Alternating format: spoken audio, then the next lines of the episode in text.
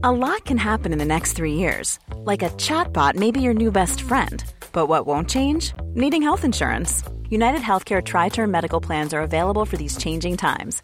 Underwritten by Golden Rule Insurance Company, they offer budget friendly, flexible coverage for people who are in between jobs or missed open enrollment. The plans last nearly three years in some states, with access to a nationwide network of doctors and hospitals. So, for whatever tomorrow brings, United Healthcare Tri Term Medical Plans may be for you. Learn more at uh1.com.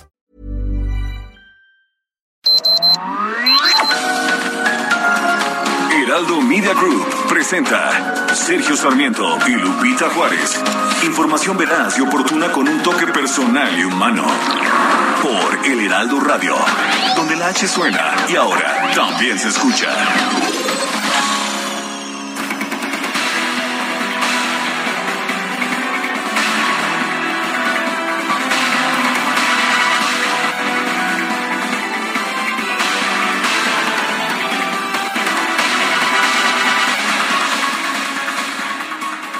Integrantes del Consejo de las Américas tuvieron una reunión ayer con el presidente Andrés Manuel López Obrador en Palacio Nacional. Cenaron con él y le manifestaron su disposición para invertir en México. Muy buen trabajo con todos, fue lo que dijo Ken Salazar, embajador de Estados Unidos en México. Francisco Cervantes, presidente del Consejo Coordinador Empresarial, afirmó que durante la cena se habló de la confianza para seguir invirtiendo en el país. Fueron muchos temas de inversión, es el tema de inversión y que hay que invertir más. Las empresas americanas están puestas y él, el presidente, con toda la disposición de dar facilidades para la inversión extranjera. Al presidente lo acompañaron Adán Augusto López, el secretario de Gobernación, Marcelo Ebrard, de Relaciones Exteriores, y Tatiana Cloutier, de Economía. Cenamos en Palacio Nacional con empresarios estadounidenses del Consejo de las Américas que preside Susan Siegel. Es lo que, lo que dijo el propio presidente en su cuenta de Twitter. Los temas principales, señaló, fueron las oportunidades para la inversión extranjera en México y la integración económica de América con respeto a las soberanías. Son las siete de la mañana con dos minutos, siete con dos. Yo soy Sergio Sarmiento y quiero darle a usted la más cordial bienvenida a El Heraldo Radio en este jueves 28 de abril de 2022. Lo invito a quedarse con nosotros.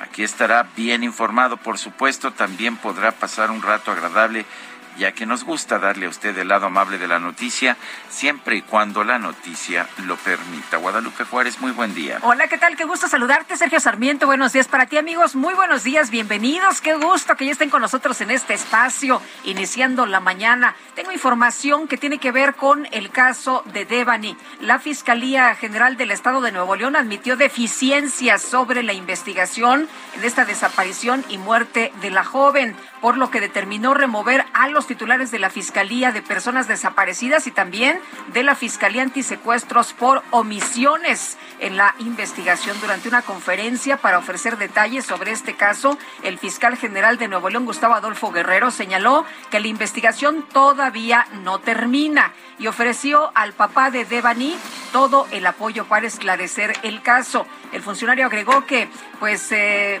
si hay algún otro funcionario que haya incurrido en omisión, también será sancionado y que la dependencia abrirá procesos de investigación por responsabilidad sobre las personas que participaron en la búsqueda de Devani debido a las omisiones y también pues a los errores registrados en este operativo. La investigación no ha terminado, se está en proceso.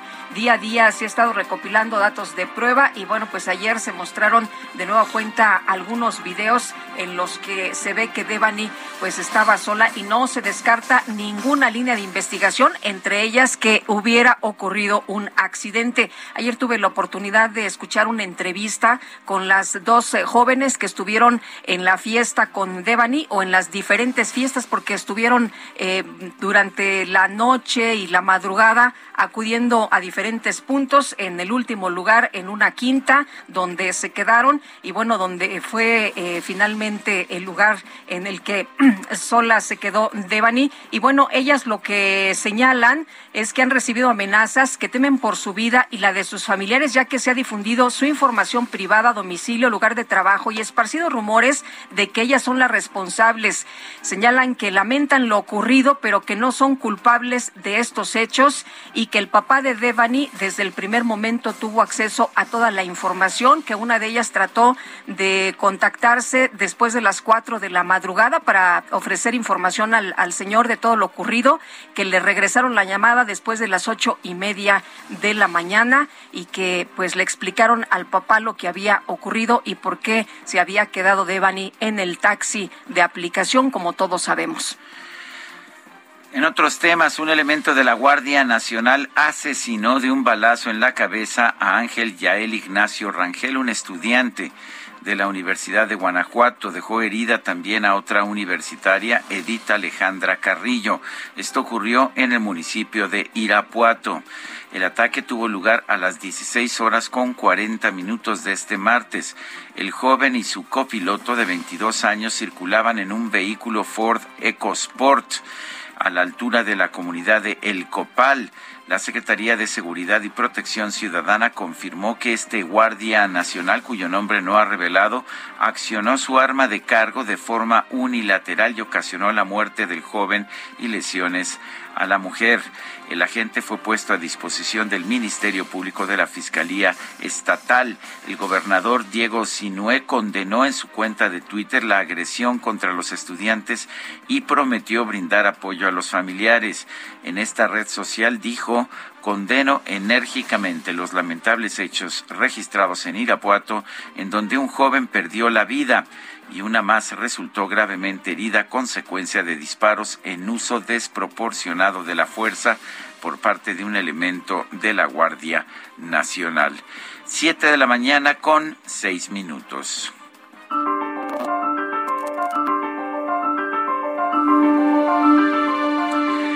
El precio de cualquier cosa es la cantidad de vida que cambias por ella.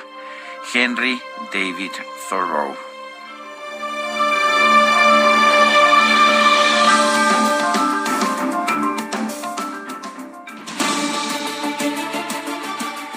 Y vamos a las preguntas. Ayer preguntamos, ¿deben darse embajadas a los gobernadores del PRI en estados en que gane Morena? Nos dijo que sí, 6.4%, que no, 90.5%. No sabemos, 3.2%. Recibimos 3.745 participaciones. La que sigue, por favor. Claro que sí. Nuestro distinguido caballero, el DJ Quique siempre atento a la información que estamos divulgando. Esta mañana ya coloqué en mi cuenta personal de Twitter, arroba Sergio Sarmiento, la siguiente pregunta. ¿Le conviene a México que ya no se esté realizando inversión privada en generación de electricidad? Nos dijo que sí o nos está diciendo que sí 4.6%, que no 92.3%, no sabemos. 3.1%. En 35 minutos hemos recibido 949 votos. Las destacadas del Heraldo de México. Pero la señorita no dice mentiras, no es mentirosa. Bueno, y vámonos con las destacadas. Itzel González, qué gusto saludarte esta mañana. Muy buenos días. Muy buenos días, Lupita, Sergio, queridos destacalovers. Ya es jueves de festival. Hombre, ya estamos. Semana de peinado loco, semana de Oye, ¿qué tal las fotos que se vieron ayer en redes sociales de los peinados de los niños en los eh, festivales? Padrísimas. si, usted manda a su niño con peinado exótico, mándenos una foto. Mándenos una foto porque nosotros queremos ver, nos gusta. Imagínate, mi hermana es educadora, entonces ya te podrás imaginar también la variedad. La variedad. La variedad. Sí, pues jueves de festival, mañana viernes de quincena, si, si Dios lo permite. Mañana van a pagar. Ojalá que sí, porque ya, ya la debemos. Jueves 28 de abril y hay mucha información, así que comenzamos con las destacadas del Heraldo de México. En primera plana, estilo crimen organizado, refriega en cementera, deja ocho muertos. Dos grupos de cooperativistas de, de, la Cruz Azul, de 500 personas cada uno, se enfrentaron en la planta de Tula. País, Congreso aceleran leyes pro mujer ante feminicidios. El Senado tipifica el delito de ataque con ácido con penas de 21 años de prisión. Ciudad de México, en estadios revisan seguridad. La Secretaría de Seguridad Ciudadana Capitalina se reúne con la Liga BBVA para dar certeza a los aficionados. Estados Huejotzingo a la cárcel por 68 años sentencian a los asesinos de médicos pasantes en el estado de Puebla. Orbe, Polonia y Bulgaria reciben gas de la Unión Europea. La decisión se tomó luego de que Gazprom les cortara el suministro. Meta NFL eligen su destino. En la ciudad del juego se realiza hoy el draft 2022. Y finalmente, en mercados, huevitos Kinder, la OMS confirma casos de salmonela. Asegura que son 151 después de que se realizara un estudio en el Reino Unido. Lupita, Sergio, amigos, hasta aquí las destacadas del Heraldo. Feliz jueves. Gracias, Itzel. Igualmente, buenos días. Son las 7 de la mañana con 10 minutos. Vamos a un resumen de la información más importante de este jueves 28 de abril de 2022. El presidente López Obrador recibió en Palacio Nacional a un grupo de empresarios de los Estados Unidos que integran Consejo de las Américas para hablar sobre las oportunidades de inversión extranjera en México y la integración económica de América con respecto a las soberanías. Con respeto a las soberanías. Bueno, tras el encuentro, Francisco Cervantes, presidente del Consejo Coordinador Empresarial, afirmó que el sector privado de México está dispuesto a ayudar al gobierno federal a detener la inflación. Cooperación, ¿no? Este es un tema que nos compete a todos este, bueno, de cooperación. Estamos analizando, ahorita venimos de una reunión de analizar este, cómo ahorita nada más está, son este, 24 productos los que se están de la canasta básica, los 48 tenemos 24, ya invitaron a las, a las empresas, a, los, a las tiendas de, las tiendas de supermercados. ¿Lo ve viable? ¿Eh? ¿Lo ve viable? Pues mira, vamos a, vamos a ver, vamos a ver los cómo, los cómo sí cómo podemos este, cooperar, porque el tema de inflación, además es un tema global y no, no es un tema de México, es un tema internacional, entonces vamos a ver a, este, cómo podemos el coordinador del PRI en la Cámara de Diputados, Rubén Moreira, consideró que el plan antiinflacionario anunciado por el presidente López Obrador no será suficiente para resolver los problemas de fondo de la economía del país. Es importante que baje la inflación y es responsabilidad de la Secretaría de Economía encontrar la ruta para eso. Esa es su responsabilidad. El control que ellos pretenden hacer, yo les deseo éxito. Pero el peligro que tenemos ahora es que si no solucionan esto de fondo, pues al rato el control va a hacer que provoque otras cosas. Y la Sala Superior del Tribunal Electoral del Poder Judicial de la Federación resolvió la invalidez de la consulta de revocación de mandato del presidente López Obrador al no haber alcanzado el porcentaje mínimo de participación exigido por la Constitución. Por otro lado, el Tribunal Electoral emitió el cómputo final de la consulta de revocación de mandato y determinó dar vista al INE, a la Fiscalía Especializada en Delitos Electorales y a la Sala del Tribunal Electoral especializada en esta materia sobre las irregularidades detectadas en el ejercicio.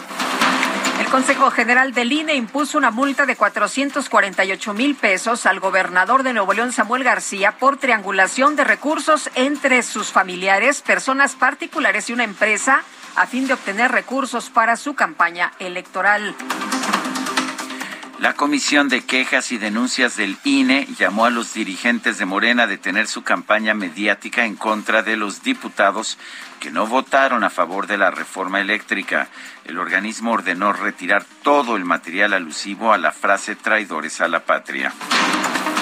Y a través de un comunicado, el dirigente nacional de Morena, Mario Delgado, afirmó que los integrantes de su partido dejarán de llamar traidores a la patria a los diputados que votaron en contra de la reforma eléctrica.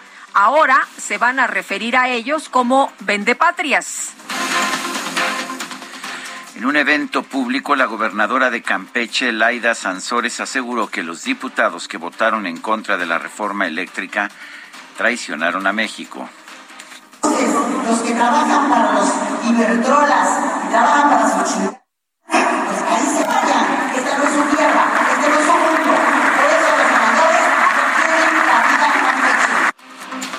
Bueno, y también ayer en su conferencia, Laida Sansores, allá en Campeche, tuvo como invitado al fiscal general del Estado, Renato Sales Heredia, quien confirmó la existencia de una carpeta de investigación por enriquecimiento inexplicable contra el dirigente nacional del PRI, Alejandro Alito Moreno, como hoy lo publica en Alajero, Marta Anaya. El ex candidato del PRD al gobierno de Baja California, Jaime Martínez Veloz, presentó una solicitud de juicio político en contra del senador de Morena y ex gobernador de su estado, Jaime Bonilla, por presunta violación a la ley de nacionalidad mexicana. El gobernador de Puebla, Miguel Barbosa, exigió a todos los alcaldes de su estado que denuncien las irregularidades que cometieron sus antecesores y no esperen a que lo haga la Auditoría Superior de la entidad. Digo a los ayuntamientos que tienen que revisar y tienen que observar las irregularidades que encuentren desde la anterior administración. Están obligados, ¿eh? Están obligados. Tribunal Federal rechazó otorgar dos amparos al exsecretario de Seguridad Pública Federal, Genaro García Luna, con los que buscaba frenar el bloqueo de sus cuentas bancarias y el, y el aseguramiento de tres inmuebles. El fiscal general de Nuevo León, Gustavo Adolfo Guerrero, anunció la destitución de los titulares de la Fiscalía Especializada en Personas Desaparecidas y de la Fiscalía Especializada Antisecuestros por deficiencias en la investigación del caso de Devani Escobar.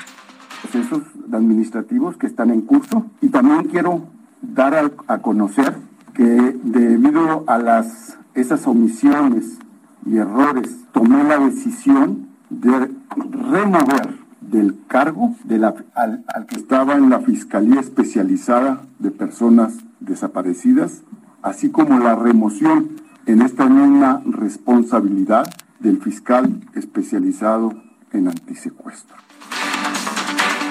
El vicefiscal de Nuevo León, Luis Enrique Orozco, dio a conocer dos videos que muestran a Devani Escobar, cuando entra corriendo al motel Nueva Castilla la madrugada del 9 de abril. Posteriormente se le observa caminando en la zona de la cisterna en la que fue hallada sin vida. Misma ruta, caminando hacia el sur, Devani entra corriendo al motel Nueva Castilla. Es captada por una cámara que se encuentra en el interior de un restaurante que se encuentra fuera de servicio. Ahí están eh, resaltadas dos visualizaciones. La primera, en ella se le ve caminando por enfrente de esa puerta. El ángulo de visión de esta cámara cubre esas dos puertas, la que fue resaltada en un momento y la que fue resaltada en un momento posterior. Paso.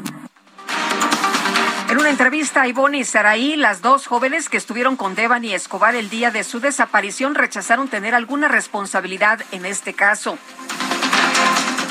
Por otro, por otro lado, la las jóvenes dieron a conocer un audio en el que el conductor de taxi por aplicación que dejó a Devani en la carretera explica lo ocurrido esa madrugada. Y pues a lo mejor le dije que se bajara, pero este, nomás te aviso pues para que vengan por ella porque estaba muy agresiva. Cristal González, abogada de la saxofonista oaxaqueña Marilena Ríos, quien fue agredida con ácido en 2019, denunció que su cliente ya no cuenta con protección oficial y su nombre ya no se encuentra en el mecanismo de protección para personas defensoras de los derechos humanos y periodistas. La Comisión de Justicia del Senado aprobó un dictamen con distintas reformas al Código Penal Federal para tipificar como delito específico los ataques con ácido y sustancias químicas contra las mujeres. Establece penas de 13 años de prisión. Y el Pleno del Senado aprobó la creación del Centro Nacional de Identificación Humana. El decreto fue enviado al Ejecutivo para su publicación. En redes sociales se difundió un video que muestra a hombres armados sometiendo a un grupo de soldados, aparentemente en la localidad de La Noria, en Mazatlán, Sinaloa. El secretario de Seguridad Pública del Estado, Cristóbal Castañeda, aseguró que este video no es reciente y no fue grabado en la entidad. El gobierno de Guerrero anunció que va a ofrecer 400 mil pesos a las familias del Estado que han sido desplazadas por la violencia para que lo utilicen en la construcción de una nueva vivienda. El embajador de los Estados Unidos en México, Ken Salazar, aseguró que la Administración para el Control de Drogas de la Unión Americana, la DEA, trabaja en México para apoyar a las autoridades de nuestro país en el combate al narcotráfico, no para sorprender a nadie. Y Alok Sharma, presidente de la Confederación de Naciones Unidas sobre Cambio Climático, llamó al gobierno de México a aumentar su objetivo de reducción de emisiones para esta década, así como establecer la meta de cero emisiones para el 2050. La ONU informó que su oficina humanitaria va a movilizar un equipo internacional para coordinar el desalojo de civiles de la planta siderúrgica de la ciudad de Mariupol, en Ucrania. Y en los deportes, el Liverpool derrotó a Villarreal por marcador de 2 a 0 en el juego de ida de la semifinal UEFA Champions League. Los Pumas de la UNAM empataron a dos goles con el Seattle Sounders de la MLS en el partido de ida de la final de la Liga de Campeones de la CONCACAF. Por si un día me muero. Y tú lees de papel, que sepas lo mucho que te quiero aunque no te vuelva a ver. Gitana, gitana, gitana, gitana, tu pelo, tu pelo, tu cara, tu cara.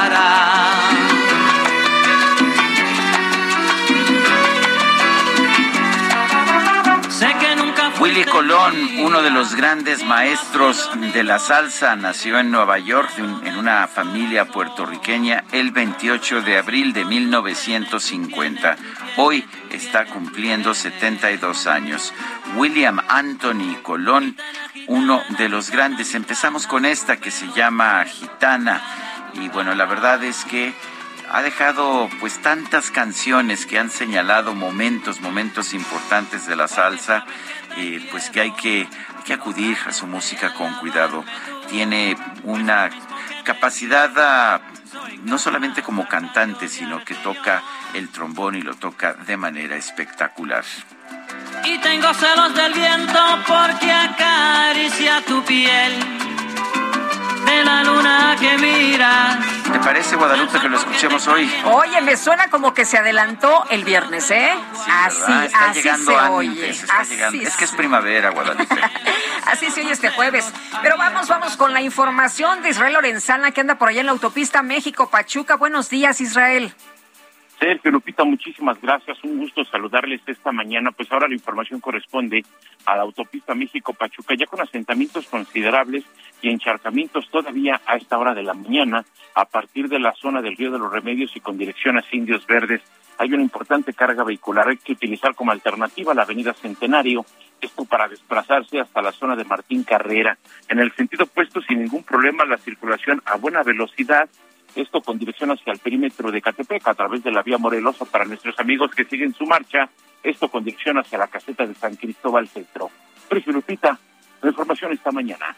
Muy bien, Israel, muchas gracias, buenos días. Hasta luego. Bueno, son las 7 de la mañana, las 7 de la mañana con 23 minutos.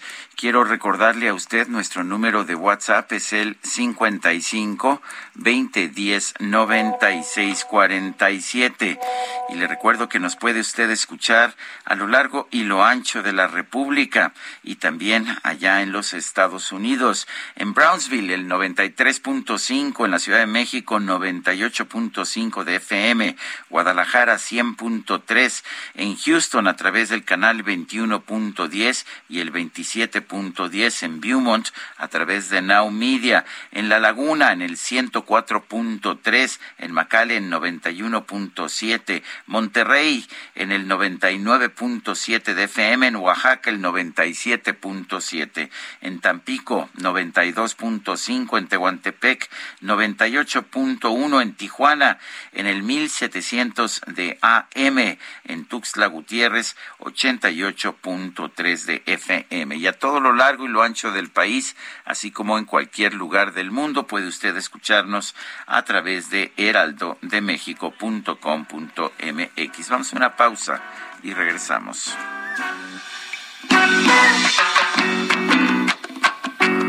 Se me fue el aire. Horrible, Las palabras son de aire y van al aire.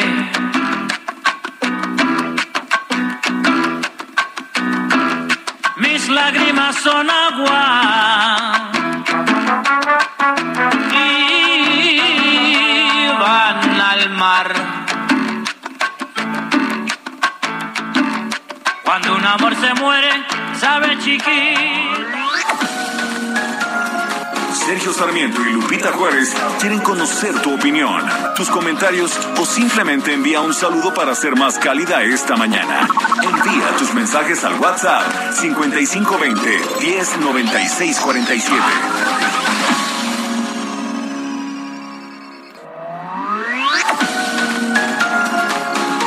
Continuamos con Sergio Sarmiento y Lupita Juárez por El Heraldo Radio.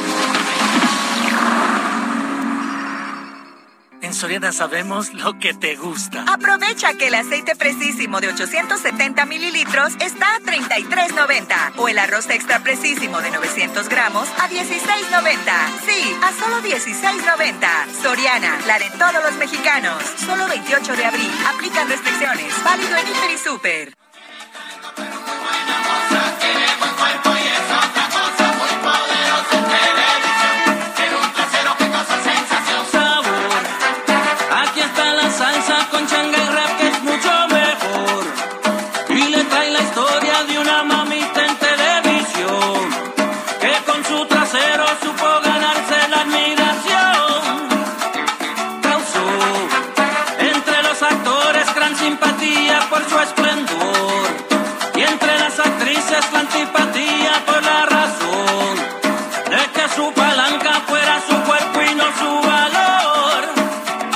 Letras de Willy Colón siempre tenían algún mensaje como en esta que se llama Talento de Visión y nos habla de pues de una chica que no tiene talento pero es muy buena moza, tiene buen cuerpo y es otra cosa muy poderoso en televisión.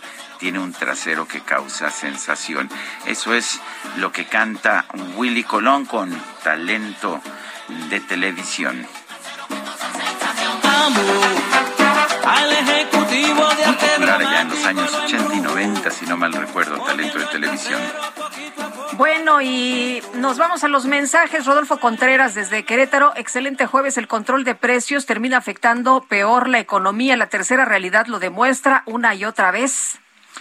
Eh, dice otra persona preocupante, la propuesta de control de precios. Cada vez somos más parecidos a Venezuela. Saludos, Luis Murat. Amy Shehoa dice otra vez, los hombres del poder están más preocupados por un periodista que por la inseguridad rampante en el país. Si no tuvieran cola que pisarles, no les importaría. Saludos cariñosos. Son las 7 de la mañana con 33 minutos. En Soriana, en los días de diversión, aprovecha 20% de descuento en toda la juguetería, bicicletas, patines y scooters. O 20% de descuento en toda la ropa exterior y calzado para niños, niñas y bebés. Soriana, la de todos los mexicanos. Solo 28 de abril. Aplica restricciones. Válido en Hiper y Super.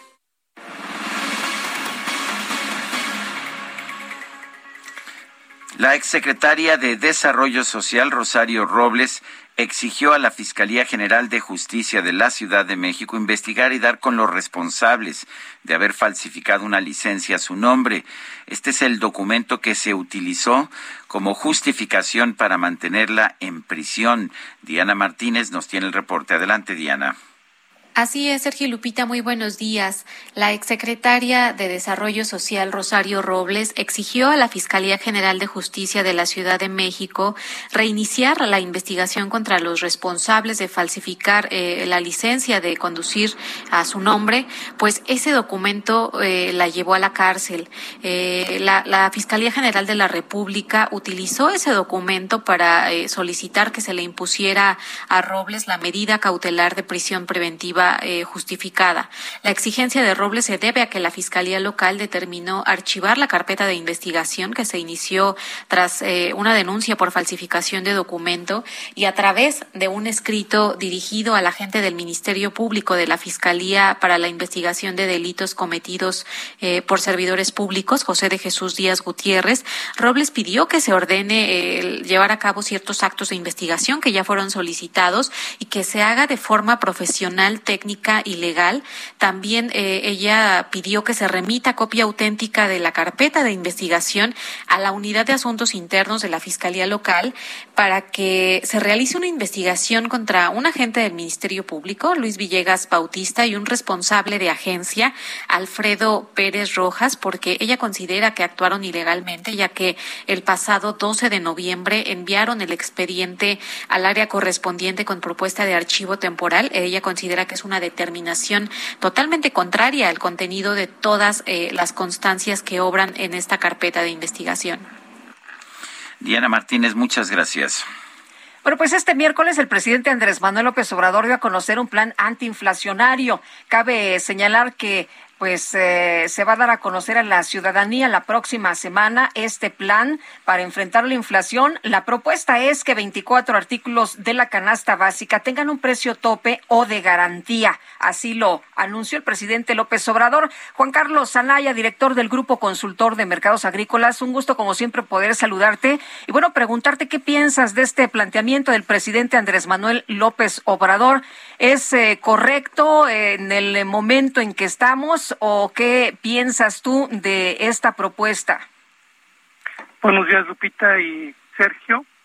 La verdad, este, considero, y bueno, qué bueno que ya el presidente cambió de ya no hablar de control de precios, pero también lo que vemos es un tema que debía ser de contención, porque como, como ya estamos en un mercado abierto, anteriormente en gobiernos anteriores había pactos, pero teníamos una economía cerrada, y a partir de que nos abrimos a los mercados con el Tratado de Libre Comercio, las condiciones han cambiado, como nosotros somos importadores de materias primas que se mueven de acuerdo a los mercados internacionales, por eso se habla de, de una inflación importada, en virtud de que productos muy importantes como el maíz han sufrido incrementos importantes por problemas de la oferta por sequías, por mayor demanda y ahora por la guerra.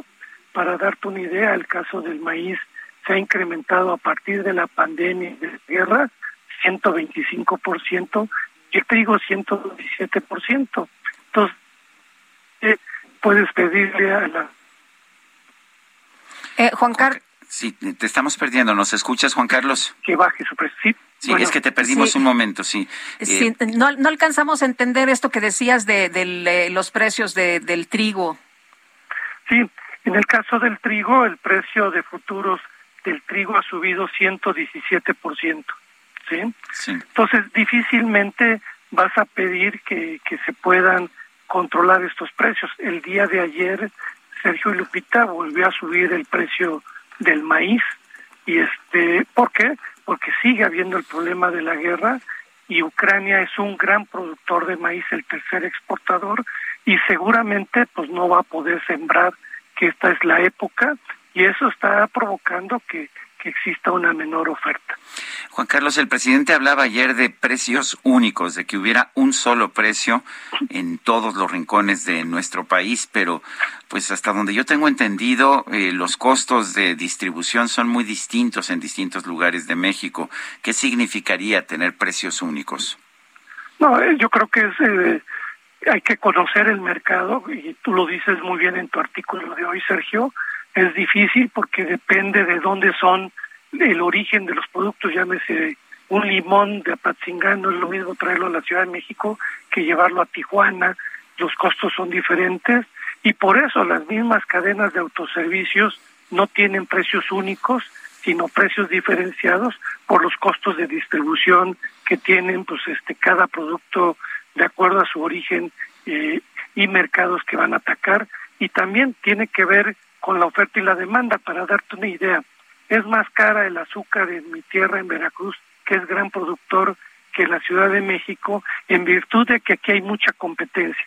El tema de los mercados que tú conoces es que el gobierno lo que tiene que competencia, que no haya monopolios, otro que no haya acaparamiento y especulación, que, que es donde tiene que cuidar los márgenes de comercialización, donde a veces vemos del medio mayoreo al consumidor eh, márgenes del 30, 40 y 50%, que yo creo que ahí es donde debe de intervenir. Eh, eh, Juan Carlos, ¿es eh, una buena idea tratar de pues eh, frenar de, de frenar la, la, inflación, de enfrentar de esta forma la inflación y por otra parte preguntarte si esto no sale contraproducente, si no va a salir más caro el caldo que, que las albóndigas, porque pues eh, hay quien señala que esto lo que va a generar en realidad va a ser escasez y a lo mejor en una de esas hasta el precio sube de los productos. Sí, Lupita, porque ha mostrado que, que no funciona porque muchas veces los mercados, por decirte algo, dices tú frijol, bueno, ¿qué tipo de frijol? Entonces, si dices tú frijol negro, pues dice, pues no vendo el frijol negro.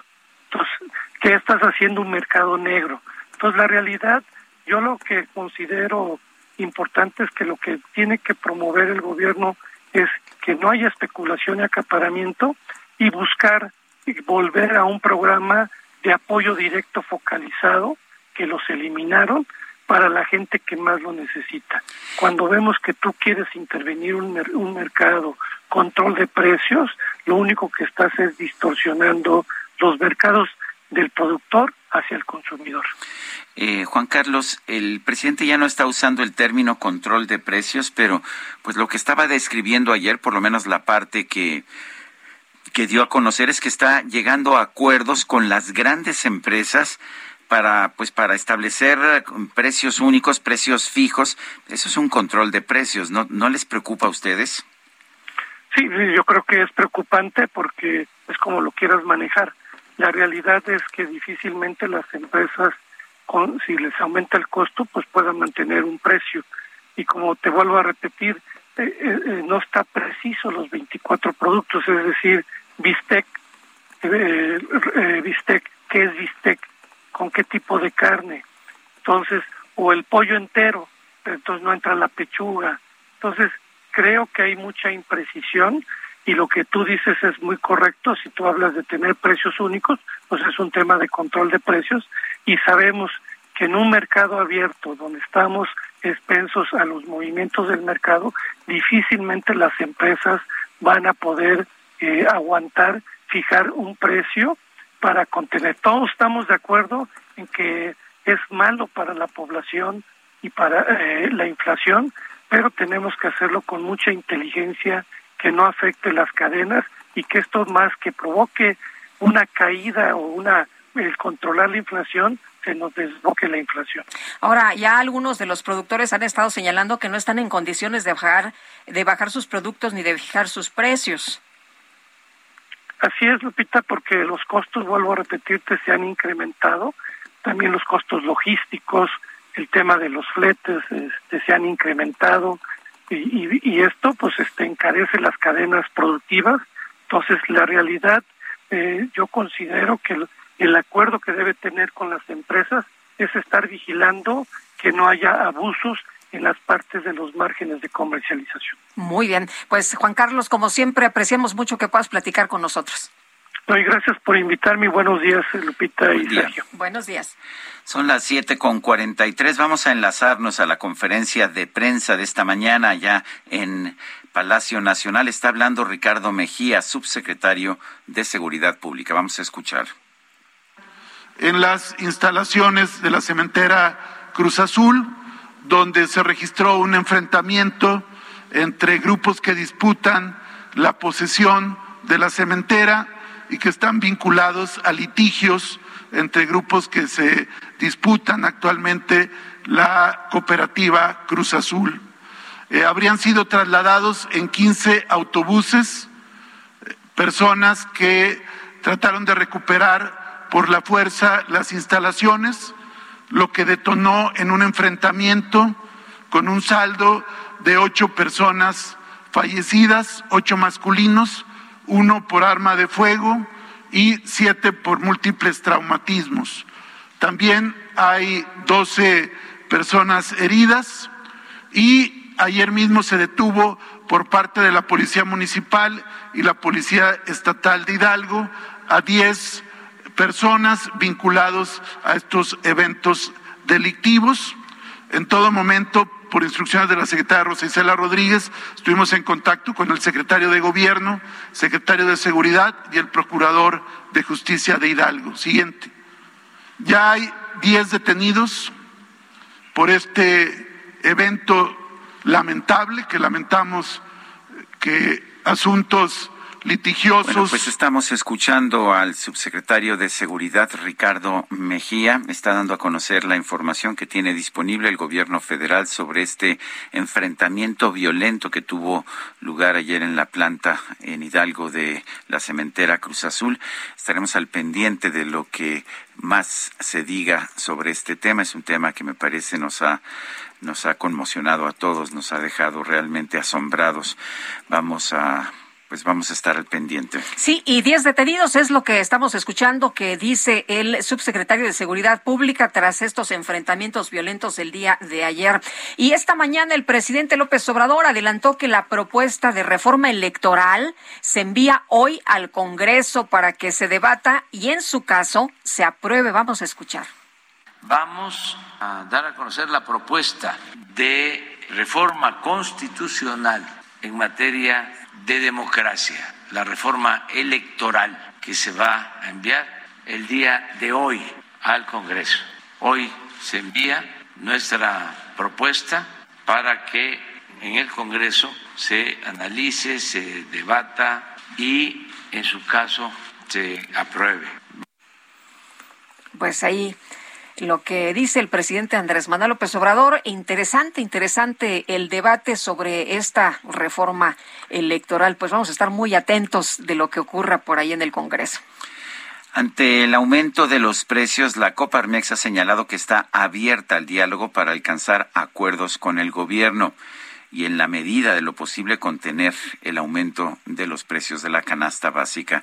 Tenemos en la línea telefónica a José Medina Mora, el expresidente nacional de Coparmex. Eh, José Medina Mora, buenos días, gracias por tomar nuestra llamada. Eh, hay, hay mucha gente que sigue pensando que tener controles de precios es una mala idea. No sé qué pienses tú. Sí, bueno, eh, en, primera instancia hay que ser consciente a ver, se nos cortó la llamada con José Medina Mora, presidente nacional de Coparmex. Eh, en un momento más espero que podamos recuperar esta llamada. Mientras tanto, el INEGI dio a conocer esta mañana información sobre la situación laboral de los mexicanos. Eh, según, según el INEGI, la población económicamente activa llegó a 58.8% de la población, esto en el mes de marzo del 2022, es un aumento sobre el 57.3% que se tenía en el mismo mes en 2021. Y la población desocupada eh, del total ha bajado, ha bajado de 2.1 millones a 1.7 millones. Esto es una reducción de 425.189 entre marzo del 2021 y marzo del 2022. El porcentaje de población desocupada bajó de 3.9 a 3.0%. Ya tenemos nuevamente a José Medina Mora en la, en la línea telefónica. José, cuéntanos eh, cuál es la posición que tienen ustedes en Coparmex acerca de los controles de precios. Sí, bueno, eh, es muy claro, Sergio, que el control de precios es una mala idea. Porque cuando se pone un control de precios se distorsionan los mercados y eventualmente los consumidores son los que pagan las consecuencias. Eso lo hemos visto eh, en, en esta control de precios que se puso en el gas LP, en donde resulta que ese precio tope está abajo de los costos eh, de las empresas gaseras, con lo cual a la hora de estar vendiendo eh, cada día pierden dinero. Esto es algo que no es sostenible en el largo plazo. Eh, las empresas gaseras han hecho la propuesta de que permitan el libre mercado y que claro que están dispuestas a que parte de esa utilidad que se obtenga se regrese al gobierno para que se entregue al sector de la población que realmente requiere el subsidio. Eh, en este caso, el gobierno federal eh, afortunadamente ha dicho que no será un control de precios, sino un gran acuerdo. Y en ese sentido celebramos que haya diálogo, Sergio.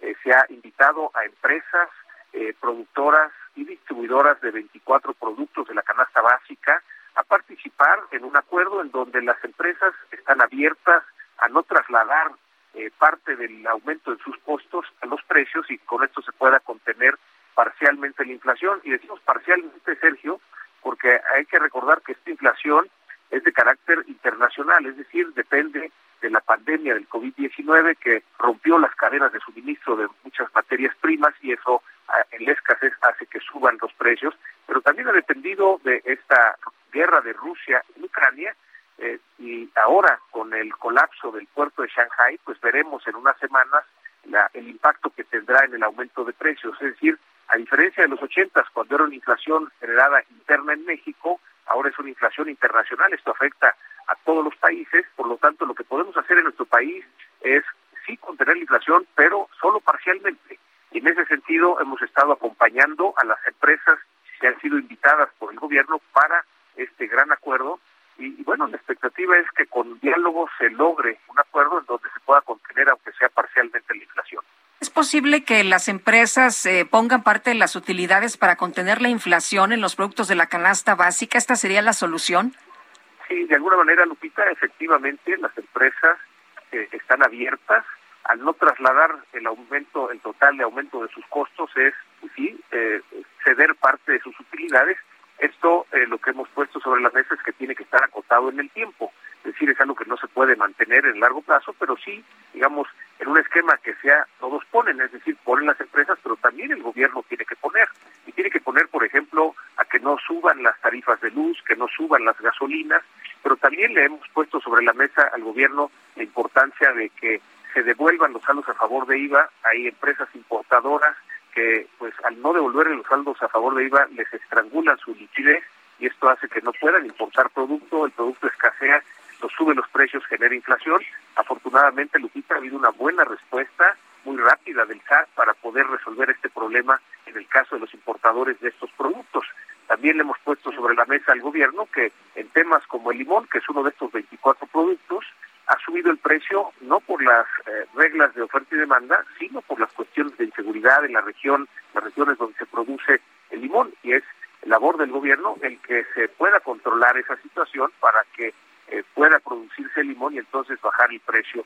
Eh, consideramos positivo el que haya el diálogo y el que sea un esquema en que todos ponen, es decir, ponen las empresas, pero también pone el gobierno, y esto será acotado en el tiempo para de alguna manera pasar y poder contener, aunque sea parcialmente, este aumento de la inflación. Bueno, el, eh, no, a mí me preocupa que se esté negociando nada más con los grandes consorcios. Los grandes consorcios pueden sacrificar utilidades, pueden tener pérdidas en 24 productos, eh, pero no es lo mismo. Lo, lo, mismo no ocurre con los pequeños productores y los pequeños distribuidores. Este acuerdo cupular no puede generar problemas y llevar a la quiebra pues a miles y miles de pequeños productores y pequeños distribuidores sí, sí es un riesgo, Sergio, y parte de lo que ponemos sobre la mesa es que más que negociar directamente con alguno de los productores de estos 24 eh, productos de la canasta básica, es importante que sea gremialmente, es decir, los organismos empresariales que de alguna manera eh, integramos a estas empresas, de tal manera que pueda ser un esquema en donde se cuide a la micro y pequeña empresa, son empresas productoras, pero también empresas distribuidoras las que de alguna manera estarían participando en este acuerdo que pues eh, insistimos será solamente una contención parcial pero sí esto que señala Sergio muy importante el cómo eh, cuidamos a la micro y pequeña empresa que están participando en la producción de estos 24 productos pero también en su distribución. José Medina Mora, presidente nacional de Coparmex, gracias por conversar con nosotros al contrario, Sergio, muy buenos días, Lupita, y un saludo para todos audiencia. Gracias, buen día. Son las 7 de la mañana con 54 minutos. Nuestro número para que nos mande mensajes por WhatsApp es el 55 2010 96 47. Regresamos en un momento más.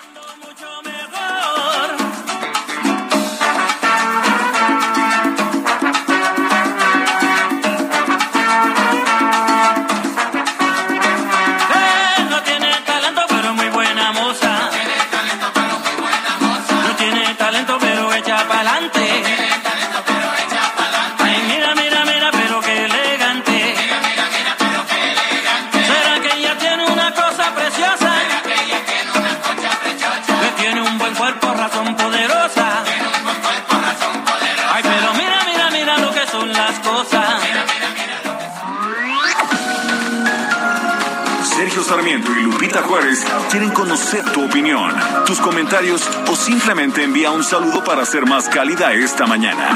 Envía tus mensajes al WhatsApp 5520 109647.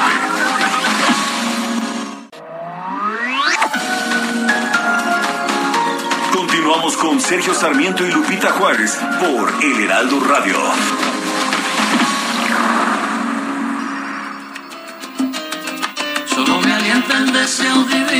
Hacerte mía, más me destruye la incertidumbre que estoy pasando. Es que la nieve cruel de los años mi cuerpo enfría y se me agota ya la paciencia por ti esperando. Y se me agota ya la paciencia por ti esperando. Que a veces yo te levante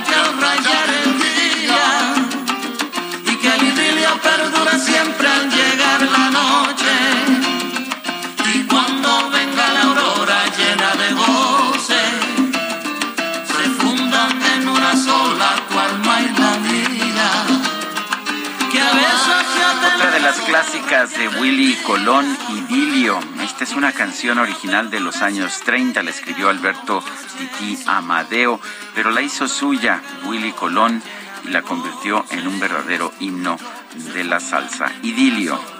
Estamos festejando el cumpleaños de Willy Colón. Escucha usted el trombón. Fue Willy Colón quien introdujo el trombón y toda la sección de vientos que actualmente caracteriza a las orquestas de salsa.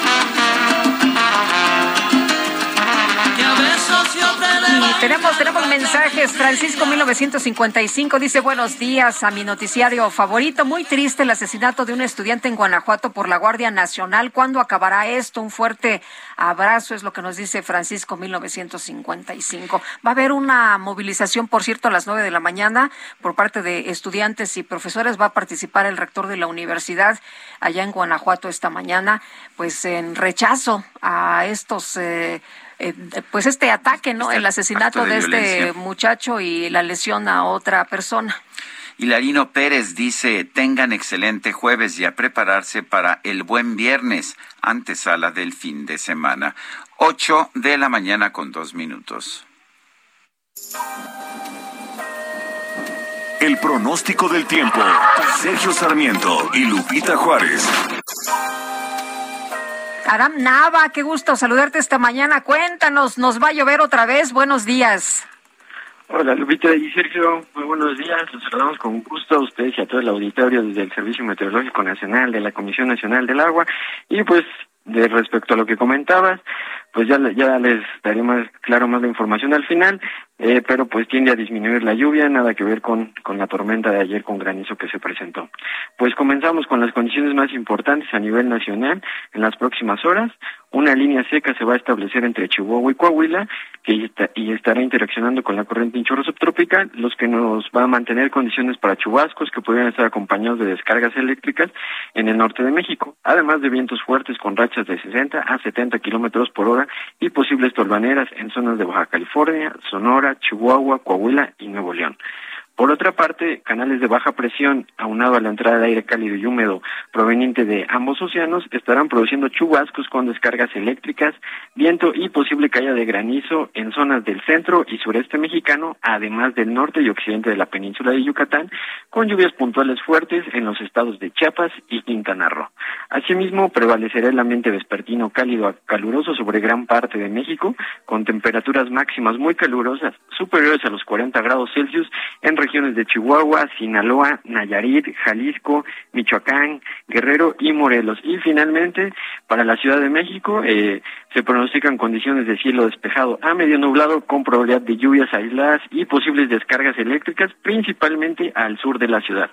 Estaremos alcanzando una temperatura máxima que oscilará entre los 25 y 27 grados Celsius, por lo cual eh, tendremos condiciones mucho mejor al, a comparación del día de ayer.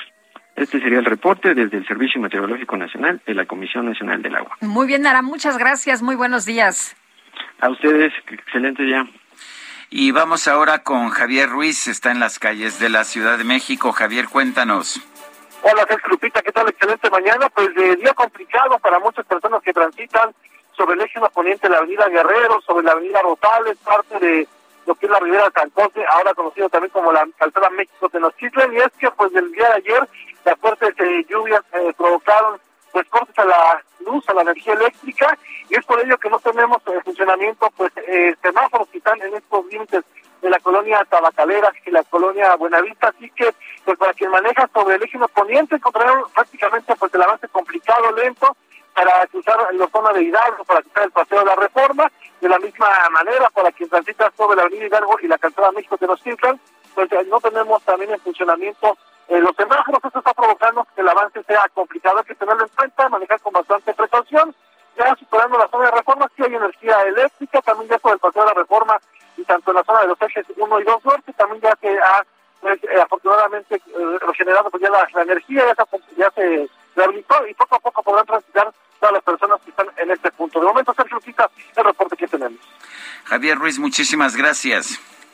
buenos días, Buenos días y tómelo en cuenta, ¿eh? porque ya se está armando ahí el desbarajuste por la falta de semáforos. Bueno, y por otra parte, vamos a platicar con Antonio Bautista, coeditor de Estados en el Heraldo de México. Él nos va a platicar, pues, de este balance general contra la sequía. Toño, cuéntanos.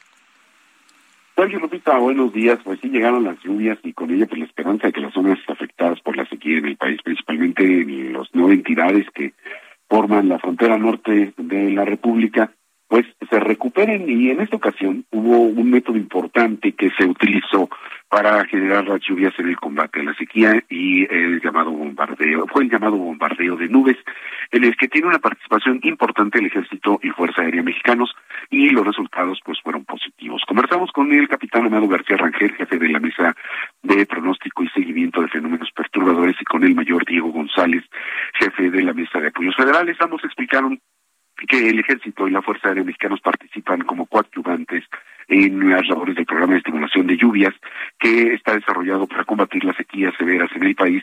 Y que bueno pues ellos se, busca ayudar al sector agrícola y este plan lo coordina eh, la Secretaría de Agricultura y Desarrollo Rural junto con la Comisión Nacional de Zonas Áridas y los vuelos, pues son producto de una labor multidisciplinaria. El plan busca beneficiar sobre todo a la población, así lo explica el capitán Amado García Rangel es que todas las actividades que lleva a cabo el Ejército y Fuerza Aérea Mexicanos siempre tienen un objetivo principal, lograr el bienestar de la población.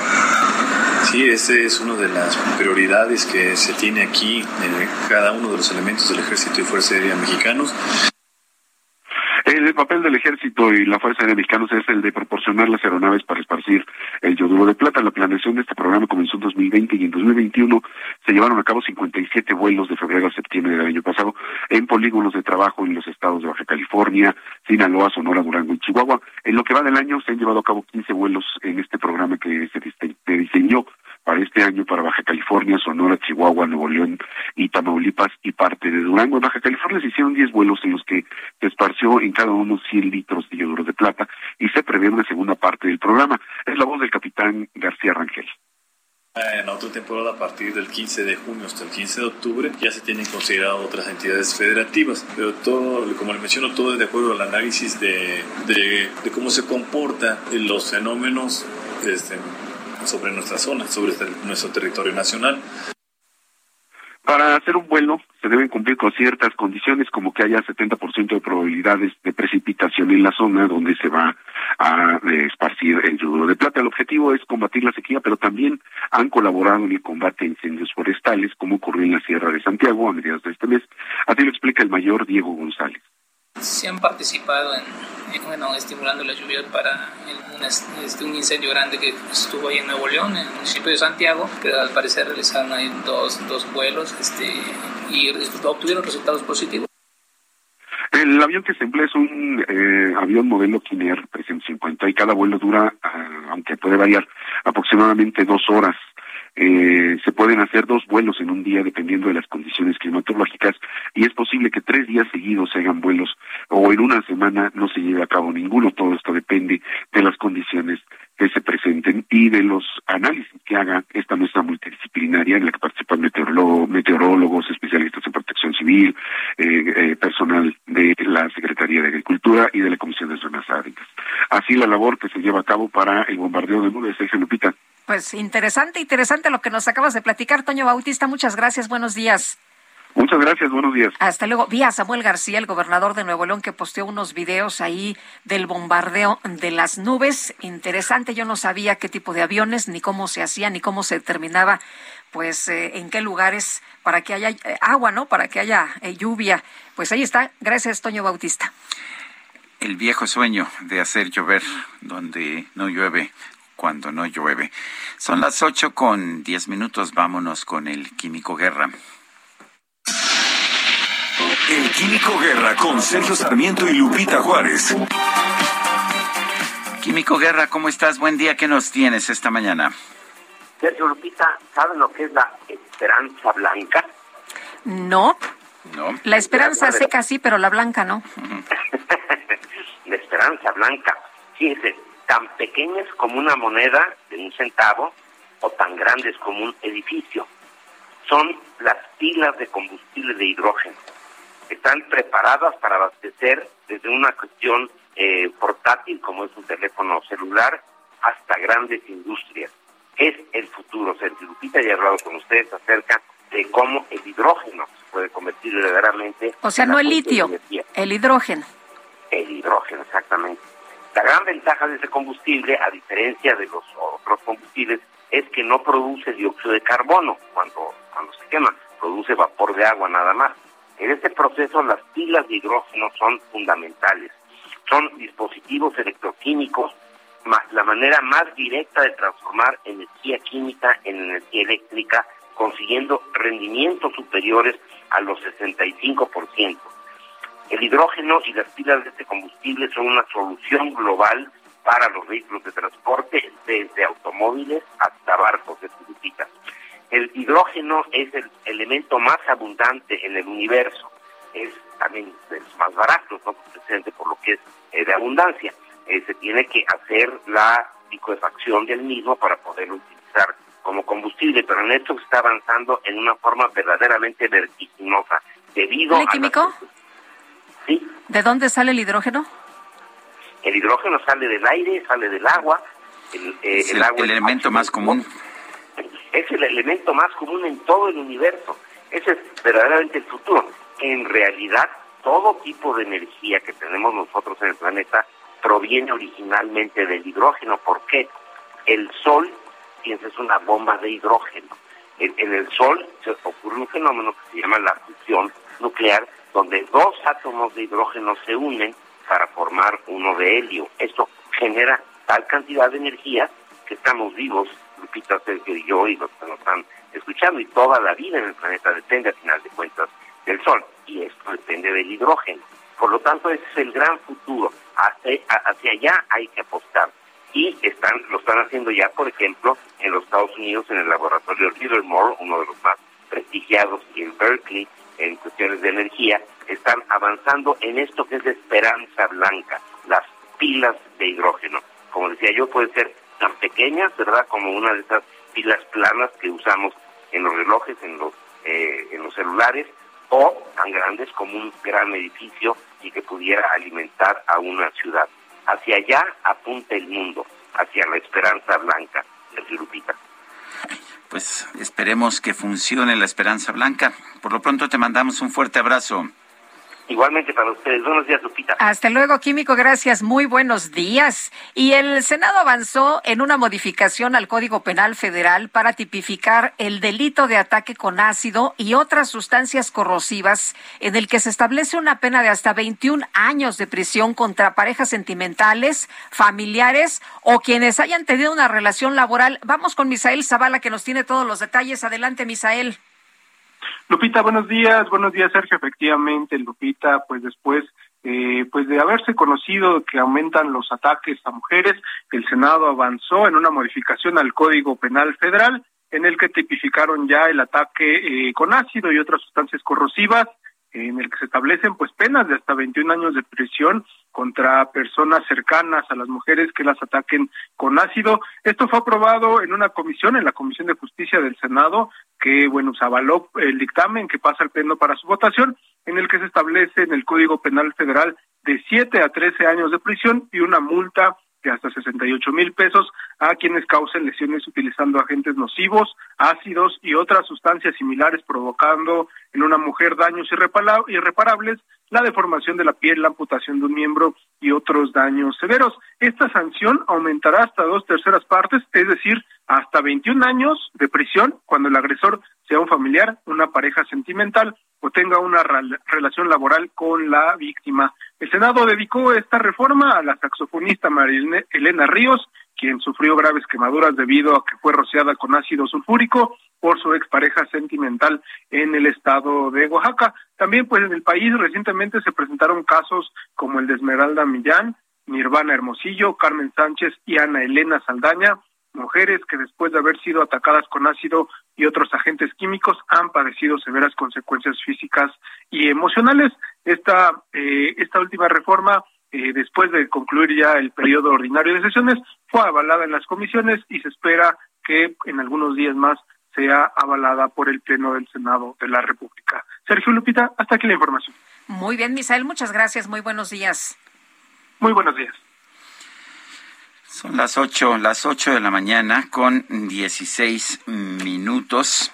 Oye, fíjate que la reforma electoral, la ya decías tú hace unos momentos, la va a enviar hoy el presidente Andrés Manuel López Obrador. Y bueno, la reforma electoral buscará hacer más barata la democracia en el país. Esto es lo que ha señalado Horacio Duarte hace unos momentos. Se van a tocar 18 artículos constitucionales, siete artículos transitorios, y ahí les va. A ver qué opinan. El primer tema sería la sustitución del Instituto Nacional Electoral.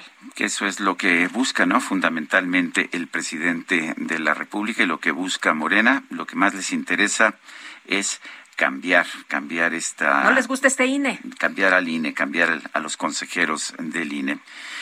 Bueno, el presidente López Obrador recibió en Palacio Nacional ayer a un grupo de empresarios de Estados Unidos que integran el Consejo de las Américas.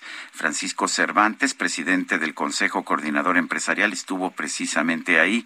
Paco, ¿cómo estás? Buenos días. Cuéntanos qué tal estuvo esta reunión. Sergio, muy buenos días. Eh. Mucho saludarte. Este, pues fue una, una reunión muy interesante del Consejo de las Américas con el presidente el secretario de Hacienda eh, fue de los que intervinieron y fue una reunión muy muy importante para hablar este, sobre los sectores y sobre los sectores para la inversión extranjera y para que este haya confianza, ¿no? invitarlos a invertir, estuvo platicando de lo de Constellation Brand, que se puso la primera piedra ya en Veracruz, que ya están invirtiendo, y sobre todo que se hace un puente en la parte sur-sureste, del país para la parte este de Estados Unidos, ¿no? Ahí con, con la parte de, de los puertos que van a jugar un papel muy importante y sobre todo con la relocalización ahora de las empresas por lo del el tema de China y el incremento en la parte logística, pues se vuelve se vuelve muy atractivo México. Eh, Francisco, eh, buenos días. Te saluda Guadalupe Juárez con el gusto de siempre. Yo te quiero preguntar sobre la propuesta del presidente en este tema del control a la inflación, de este planteamiento que se está haciendo para enfrentar la inflación, en donde la propuesta es que 24 artículos de la canasta básica tengan un precio tope de garantía. ¿Cómo ves esto? No, fíjate que no, no son, no son, es, una, fue una invitación, este, para en un programa un programa para resistir la, inflación, los efectos de la inflación en los 24 productos que son de leche, pan, este papel higiénico y algunas otras cosas. Y se, y se va a anunciar el próximo miércoles. Ya lo ya lo anunció el presidente y las empresas este pues han ido han ido platicando con él y seguramente nosotros también vamos a estar invitados para hacerlo más transversal este hacia hacia todas las marcas, ¿no? O sea, lo, por parte de nosotros es, hay toda la voluntad de cooperación para que para que este en estos 24 productos se, se pueda contener un poco la, inflación. Es, es complicado porque suben los granos por el tema de los fertilizantes que ahorita por el conflicto de Europa del Este no este pues no se están suministrando y sí sí el, por parte de la agroindustria están pasando muy complicada muy complicados los temas, aunque hay reservas de grano, pero ya la demanda sigue siendo este, muy fuerte.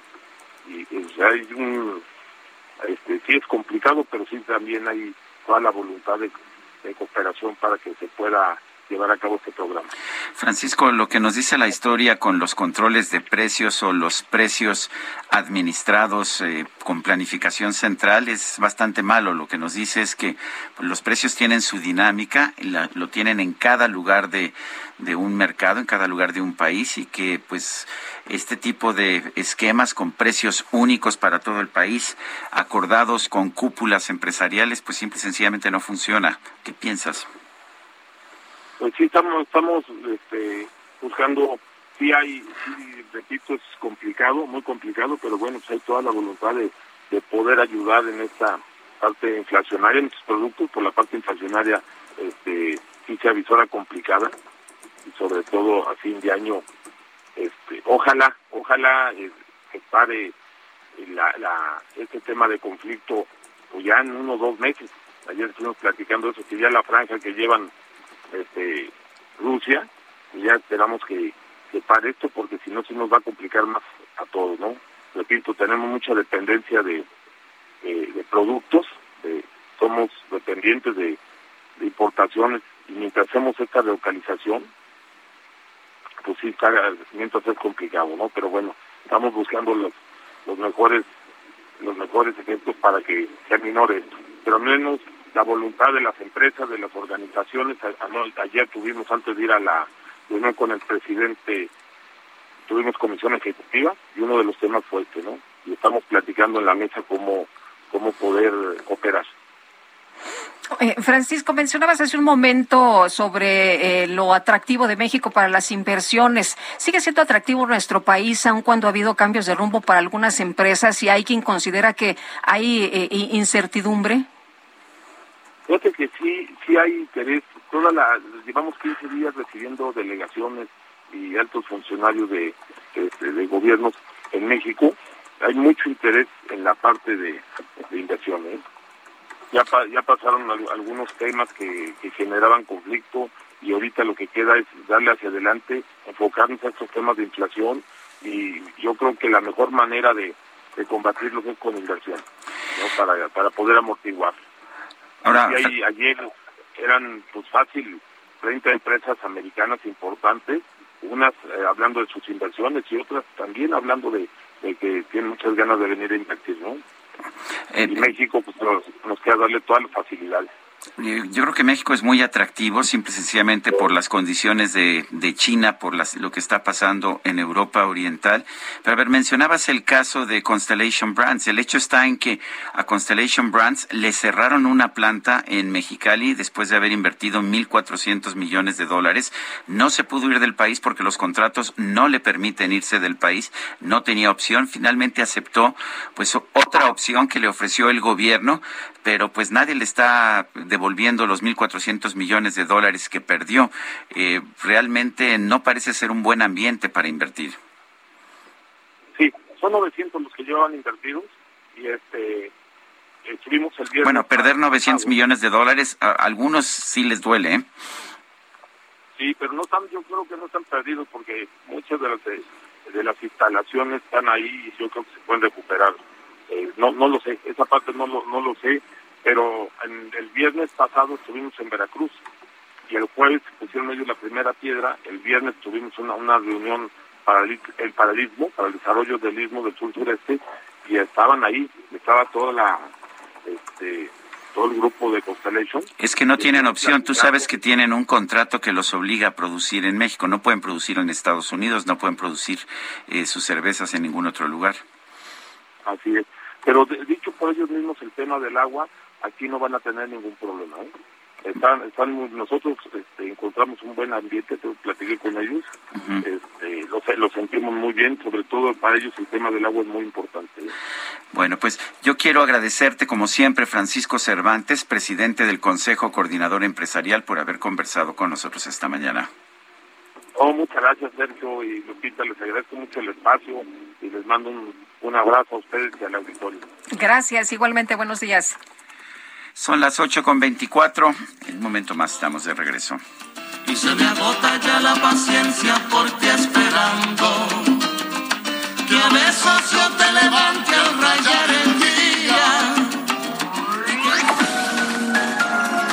Sergio Sarmiento y Lupita Juárez quieren conocer tu opinión, tus comentarios o simplemente envía un saludo para ser más cálida esta mañana. Envía tus mensajes al WhatsApp 5520 109647.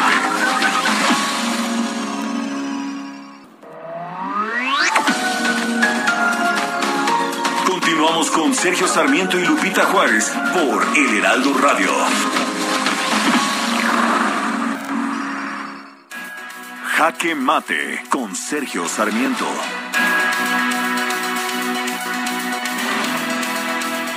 En el último día de sesiones de este periodo ordinario del Congreso, el presidente de la República está anunciando que va a mandar la iniciativa de reforma electoral que ya había adelantado en días previos.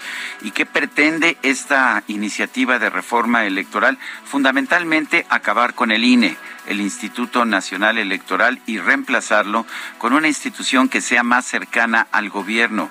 Una de las formas en que esto se pretende lograr es a través de la elección de los consejeros.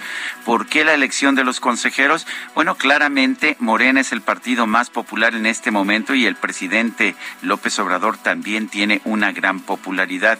Lo que van a hacer a partir de este momento es que los consejeros, en lugar de ser designados por la capacidad por el currículum que tenga, por la experiencia que hayan tenido en materia electoral, sean electos por voto popular. Es como si nosotros eligiéramos los fanáticos a los árbitros de fútbol por voto popular y los árbitros o los candidatos a árbitros nos prometieran, es que yo voy a ayudar al Guadalajara, yo voy a ayudar al América, sí, a los equipos más populares, pues serían esos los que tuvieran mayor voto. La verdad es que a nadie nos conviene tener un sistema así, a todos nos conviene tener un sistema como el que ha creado el INE, que nos ha permitido tener alternancia de partidos en el poder después de décadas de tener un solo partido político en el país, el PRI. Bueno, pues parece que Morena quiere regresar a ese sistema, al sistema de partido único, y todas las medidas que se están tomando en esta reforma electoral buscan simple y sencillamente fortalecer la posición de Morena para construir un sistema de partido hegemónico como el que tuvimos en el pasado. Yo soy Sergio Sarmiento y lo invito a reflexionar.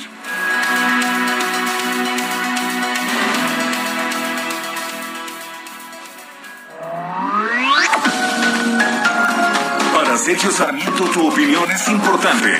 Escribe a Twitter en arroba Sergio Sarmiento. En Soriana, en los días de diversión, aprovecha un 3x2 en helados y paletas Holanda, Magnum, Mordisco y Vieneta. O 2x1 en todas las galletas Cuétara. Sí, 2x1 en galletas Cuétara.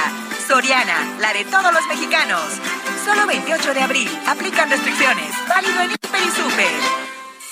Este 28 de abril se celebra el Día Mundial de la Seguridad y la Salud en el Trabajo, establecido en 2003 por la Organización Internacional del Trabajo con el objetivo de promover la prevención de los accidentes en los centros laborales y las enfermedades profesionales. Se trata de una campaña de sensibilización dentro de la estrategia global de la Organización Internacional del Trabajo, destinada a centrar la atención de la comunidad internacional en la creación de medidas para reducir el número de muertes y lesiones relacionadas con el trabajo. El 28 de abril también es el día en el que el Movimiento Sindical Mundial celebra su jornada internacional de conmemoración de los trabajadores fallecidos y lesionados para rendir un homenaje a las víctimas de accidentes y enfermedades profesionales. En este 28 de abril de 2022, la Organización Internacional del Trabajo llevará a cabo un debate virtual de alto nivel con dirigentes gubernamentales, líderes empresariales y representantes sindicales para compartir experiencias y prácticas de seguridad en los centros de trabajo. En Soriana sabemos lo que te gusta. Aprovecha que el aceite precisísimo de 870 mililitros está a 33.90 o el arroz extra precisísimo de 900 gramos a 16.90. Sí, a solo 16.90. Soriana, la de todos los mexicanos. Solo 28 de abril. Aplican restricciones. Válido en Inter y Super. En la sala de un hospital, a las 9 y 43 nació Simón.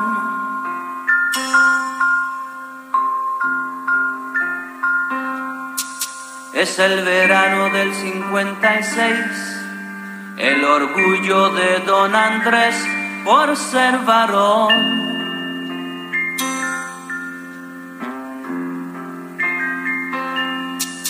Fue criado como los demás con mano dura, con severidad, nunca opinó.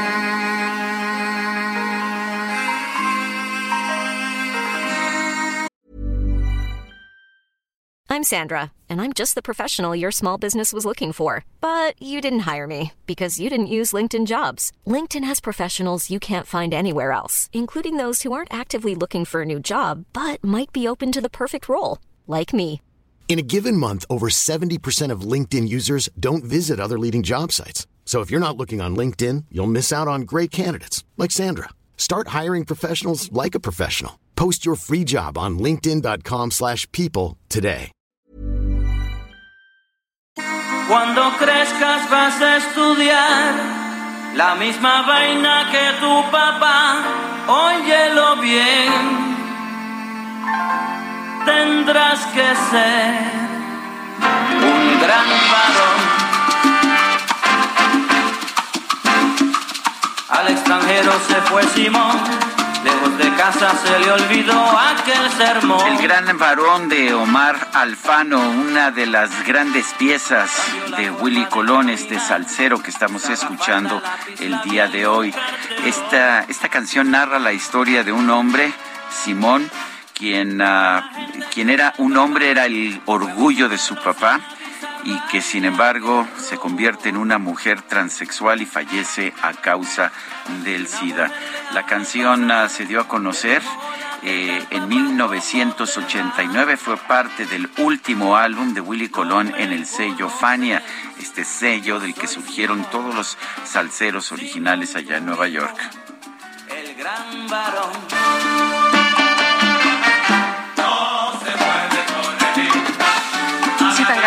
¿Eh? A mí, a mí la verdad es que Willy Por, Colón me por encanta. poco nos arrancamos, déjeme decirle a usted. Bueno, pues tenemos que seguir con la información. Sergio, yo la verdad, bueno, tendríamos que estar analizando paso a paso esta información que se está dando, porque es muchísimo lo que se está dando a conocer sobre la reforma electoral. Horacio Duarte está informando, Horacio Duarte, que es, pues, eh, de aduanas, ¿no? También llama mucho También la atención. Pablo Gómez, que es de la UIF, este, y Sí. sin embargo son los que están dando a conocer. la información del- de la reforma electoral es Bueno. el titular de la Agencia Nacional de Aduanas. Si tenemos a, a un secretario de Relaciones Exteriores que compra vacunas, este, Sí, no, no, no, debiera bueno, bueno, ¿no? es que a mí me sigue asombrando, francamente, yo cada vez que veo, pues digo, ¿y, y ahora por qué? Y como eh, esta decisión, eh, en fin, eh, se ha tomado de alguna manera, pues, eh, eh, pues sorprendente, ¿no? Para, para los ciudadanos. Oye, se ha hablado de los consejeros como magistrados del Tribunal Electoral, de este mecanismo de designación a través del voto popular y la disminución de consejeros, de consejeros electorales se reducirían a siete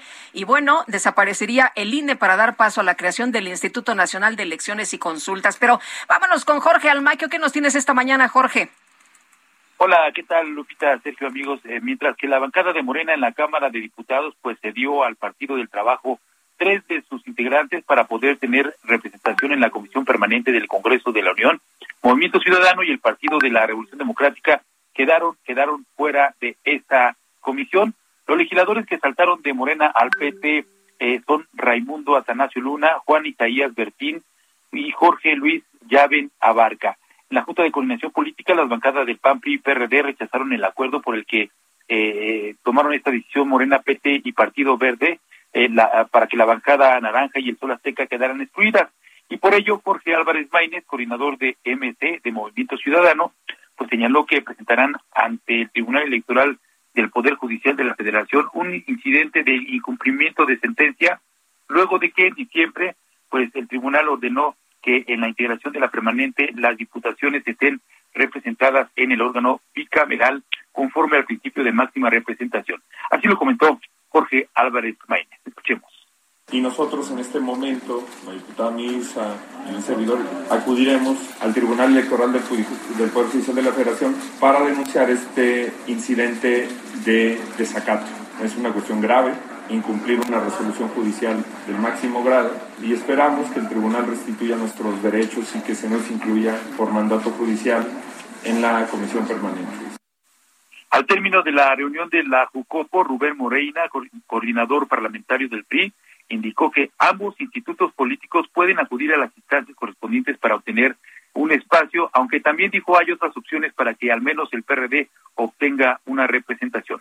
Sus palabras si hay una solicitud del Partido de la Revolución Democrática al PRI de que le demos oportunidad de participar al PRD, con mucho gusto lo haríamos, porque nosotros creemos que una coalición pues va en todas. Entonces no hacer un espacio a uno de nuestros aliados pues para nosotros no procede, tendríamos que darles espacio. Yo, si el PRD no lo solicita, el PRI abriría un espacio al PRD. Y de esta manera, para la comisión permanente que se va a instalar el día de mañana en el Senado de la República, Morena en la Cámara de Diputados tendría ocho integrantes, el PAN cuatro, el PRI tendría tres, el Partido Verde dos y el Partido de Trabajo dos, ya con eh, la suma de los tres diputados morenistas que se eh, pues integraron el día de ayer al Partido del Trabajo. Sergio Lupita, amigos, el reporte que les tengo. Muy bien, Jorge, muchas gracias, buenos días. Buen día, hasta luego.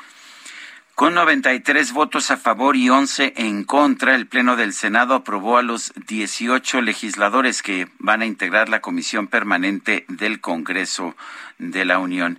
El grupo parlamentario del PRD quedó fuera. Misael Zavala, adelante. Sergio, buenos días, buenos días, Lupita. Efectivamente, pues tal como ocurrió en la Cámara de Diputados, también en el Senado de la República, se llegó a un acuerdo de la mayoría de la Junta de Coordinación Política para que el Pleno del Senado pues deje fuera al Partido de la Revolución Democrática de la integración de la Comisión Permanente del Congreso, que entra en labores en el receso del actual periodo legislativo. El acuerdo fue firmado por los líderes parlamentarios de Morena, PRI, PAN, Verde Ecologista, el PT y el PES, y en el que pues se prefirió incluir a uno de los integrantes del grupo plural, en este caso a Nancy de la Sierra, y dejar fuera a los integrantes del Partido del Sol Azteca. Al respecto, pues Miguel Ángel Mancera, coordinador del PRD, pidió que se acate una orden judicial en la que el Tribunal Electoral del Poder Judicial de la Federación ordenó que todas las fuerzas políticas deben integrar la comisión permanente del Congreso de la Unión. Eso también, pues el periodista aseguró que su partido acudirá a las instancias judiciales para hacer valer la orden de que se integra el PRD en la comisión permanente y en respuesta, pues el coordinador de Morena en el Senado, Ricardo Monreal, argumentó que el tribunal se excedió con esa resolución y por eso la Cámara Alta declaró improcedente que el Tribunal Electoral se introduzca en la vida interna del Parlamento de las cámaras del Congreso. Monreal incluso acusó al bloque opositor en específico, al PRI y al PAN, de traicionar al PRD porque no le dieron un asiento en la comisión permanente. Esto debido a que Morena pues le correspondían nueve asientos en el órgano, pero decidieron ceder un lugar al partido Encuentro Social y los morenistas se quedaron con ocho espacios. el Senado pues acordó que la comisión permanente la integren ocho senadores de Morena, tres de Acción Nacional, dos del Revolucionario Institucional y uno por cada bancada tanto del Grupo Plural como Movimiento Ciudadano, Encuentro Solidario, Verde Ecologista y Partido del Trabajo, donde pues no se incluyó ningún nombre de los senadores perredistas. Eh, hasta aquí la información. Misael Zavala, gracias. Gracias, buen día. Y el Pleno de la Cámara de Diputados aprobó el dictamen por el que se expide la ley de los impuestos generales de importación y exportación para prohibir la importación y exportación de vapeadores, cigarros electrónicos o de productos similares. Elia Castillo, cuéntanos.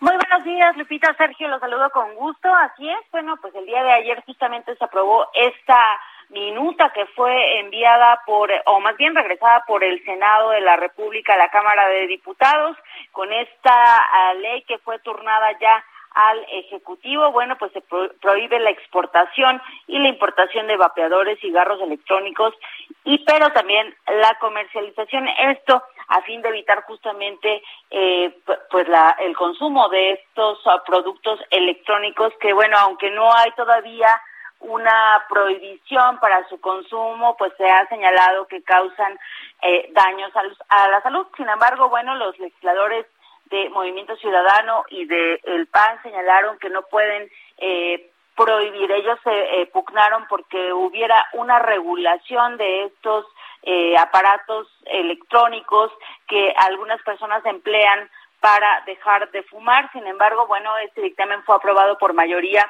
de eh, votos por 448 votos y eh, finalmente fue turnado al titular del Ejecutivo. Esperamos su publicación en el diario oficial de la Federación. les comento que con esto pues establece que estos productos eh, no pueden obtener autorización por parte de la autoridad sanitaria para realizar actividades relacionadas con la producción, fabricación o importación de estos eh, aparatos, por lo que está prohibida su comercialización dentro del territorio nacional. Por otra parte, les comento que, bueno, pues se cayó finalmente esta intención de discutir el día de hoy la eliminación la extinción del horario de verano, que recordemos está vigente desde 1996.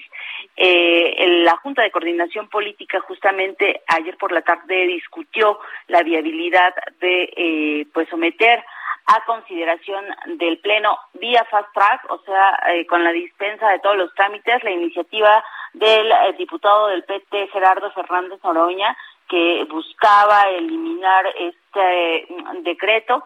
Eh, sin embargo, ayer eh, Rubén Moreira, el presidente de la Junta de Coordinación Política, pues señaló que le falta trabajo a, este, a, esta propuesta, que no han recibido la opinión que solicitaron de las Secretarías de Economía, de Energía, de Salud y de la Comisión Federal de Electricidad para ver la viabilidad y también las consecuencias de cancelar este cambio de horario, por lo que pues será hasta septiembre cuando eh, probablemente se discuta este tema que recordemos el presidente Andrés Manuel López Obrador pues eh, pugnó porque justamente se eliminara este horario de verano. Es el reporte que les tengo. Elia, muchas gracias. Buenos días.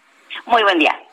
Ayer ah, en la madrugada hubo un hecho trágico, una confrontación violenta allá a la entrada de la cementera Cruz Azul en Tula, Hidalgo. El saldo es de ocho personas sin vida y once heridos. Alejandro Javives, procurador general de justicia del estado de Hidalgo, lo tenemos en la línea telefónica. Don Alejandro, gracias por tomar nuestra llamada. Cuéntenos exactamente qué ocurrió. Gracias, buenos días. Pues sí, efectivamente, el día de ayer nosotros iniciamos una carpeta de investigación al filo de las seis de la mañana por reportes de hospitales en los que estaban llegando personas lesionadas e inclusive personas que habían fallecido. Eh, el saldo de, este enfrentamiento de lo sucedido el día de ayer es de ocho personas fallecidas, doce personas lesionadas, de estas doce, seis por arma de fuego y seis policontundidos. También nos pusieron a disposición eh, policías municipales de Tula y Seguridad Pública Estatal a 10 detenidos. Estamos eh, realizando los actos de investigación correspondientes, recabando las entrevistas. Se procesó en el lugar también cinco vehículos calcinados y tres eh, motocicletas, así como también eh, elementos balísticos de cuando menos tres tipos de calibres diferentes. Hubo daños a la subestación eléctrica que alimenta de energía a la planta Cruz Azul. También se nos pusieron a disposición un camión, una camioneta y bueno, pues estamos realizando eh, todos los eh, o concluyendo los dictámenes periciales para saber eh, y determinar las causas de, de el calcinamiento de estas unidades y de todo lo acontecido. También estamos solicitando de manera oficial las llamadas al 911, así como los videos para constatar exactamente qué fue lo que pasó y la línea del tiempo eh, de los hechos durante la madrugada del día de ayer y que dejó pues un saldo fatal de ocho personas fallecidas. Eh, don Alejandro, tenemos entendido que hay diez personas detenidas. Eh, de, de, quién se trata? ¿Son trabajadores? Eh, no, son personas que fueron eh, contratadas, vienen del Estado de México, de la Ciudad de México, y fueron contratadas para venir y tomar de manera violenta eh, la posesión de la planta. El origen de esto es una disputa legal, eh, asuntos mercantiles que se están ventilando en la Ciudad de México y en otras entidades federativas, no así en Hidalgo, en las que se están eh, peleando por lo que es la posesión de la planta y también por eh, la presidencia del Consejo de Administración. Este es un asunto que lleva eh, muchos meses o años en disputa y que ha traído consigo asuntos del, del orden federal y de eh, carpetas de investigación en otras entidades federativas. Yo quiero resaltar que en Hidalgo no hay ningún juicio mercantil que tengamos detectado relacionado con esta problemática y cuando ha sido solicitada la colaboración por alguna autoridad judicial a nuestro Estado, ha sido atendida oportunamente. Tenemos en la Procuraduría 33 carpetas de investigación que han sido iniciadas por ambos grupos en diferentes momentos, principalmente por delitos cometidos en contra del trabajo y la previsión social, es decir, afectan el salario o las prestaciones de los trabajadores, así como algunas por fraude y administración fraudulenta. Eh, señor procurador, si lo tengo claro, entonces, uno, sé que hay dos grupos que se están disputando el control de la empresa, pero el grupo que no tiene control de esta planta fundamentalmente contrató a golpeadores para, para ir a tratar de tomar la planta por la fuerza. ¿Estoy en lo cierto? Bueno, hay varias líneas de investigación. Hasta ahorita no podríamos concluir que eso fue. Pero las personas detenidas fueron contratadas para para ir a participar en esta acción. Eso es lo que lo, sí, o sea, no son trabajadores de la cooperativa. Efectivamente, no son trabajadores ni son del grupo que tienen posesión la planta. Esperemos que con las líneas de investigación podamos llegar hasta los autores intelectuales que organizaron estos desafortunados eventos. Eh, don Alejandro, se habla de que llegaron incluso en eh, una caravana de tráileres, alrededor de 15. Eh, ¿Usted tiene también información de esto? Bueno, tenemos detectados cuando menos cinco autobuses y más de 200 personas que participaron. Ya de los reportes del C5, de las imágenes de los arcos carreteros, podremos determinar exactamente cuántas unidades participaron y por consiguiente un número aproximado de personas. La investigación se encuentra en curso, estamos eh, desahogando o, o, llevando a cabo actos de investigación y esperemos en breve resolver la situación de los detenidos y continuar con la investigación hasta donde nos dé para eh, los eh, posibles autores intelectuales y organizadores de estos lamentables hechos. ¿Cuál es la situación en estos momentos en la planta de Cruz Azul? En este momento, la planta está resguardado por autoridades de seguridad pública, tanto federales, estatales y municipales. Se encuentra en relativa calma. La posesión de la planta continúa en manos de quien la venía poseyendo durante los últimos eh, meses. Y bueno, ese será un tema que será resuelto por las autoridades en materia mercantil eh, y que se están ventilando en otras entidades federativas. Nosotros como entidad tenemos que investigar lo sucedido y llevar a los responsables ante los jueces correspondientes. Eh, ¿Qué pasa con las personas lesionadas? ¿Se tiene información de cómo se encuentran?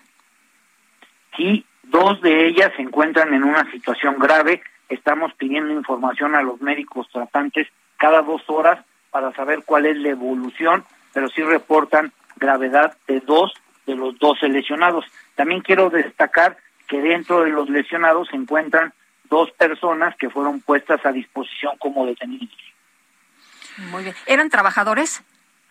Los lesionados. Eh, no, las personas que se encuentran eh, lesionadas son eh, personas que fueron contratadas y que llegaron a la entidad para tomar por la fuerza la planta de la Cruz Azul. ¿Y las personas fallecidas están identificadas? ¿Quiénes son? ¿Eran trabajadores o eran parte de este, de este grupo de agresores contratados? Una de las ocho personas fallecidas ya fue identificada y es eh, perteneciente al grupo que tiene en posesión la planta. Las otras siete no han sido identificadas. Estamos en vías de ello con los familiares de estas personas, pero por los datos que tenemos hasta ahorita, eh, podemos presumir que son personas que vienen de fuera y que fueron contratadas para participar en los hechos.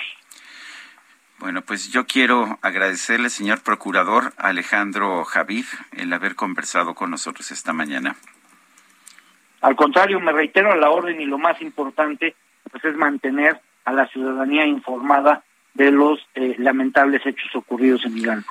Bueno, pues gracias, gracias a usted por, por darnos toda esta información y con la información que estamos recibiendo, la que hemos recibido también en otros días, no cabe ninguna duda de que uno de los dos grupos que se disputan esta cooperativa contrató a personas en el Estado de México. Se habla incluso de que tenían entre mil y dos mil pesos en el bolsillo cada una de estas personas, pero las contrataron para tratar de tomar la planta de manera violenta. Yo no sé cuál de los dos grupos tiene la razón uh, jurídica y esto pues lo tendrán que resolver los tribunales. Para eso están los tribunales. Lo que sí me queda claro es que quien contrató a estas personas para tratar de tomar eh, posesión de manera violenta de las instalaciones está cometiendo un crimen y es responsable de homicidio. Hoy ocho muertos. Ocho muertos. Son las ocho con cincuenta y cuatro. Regresamos.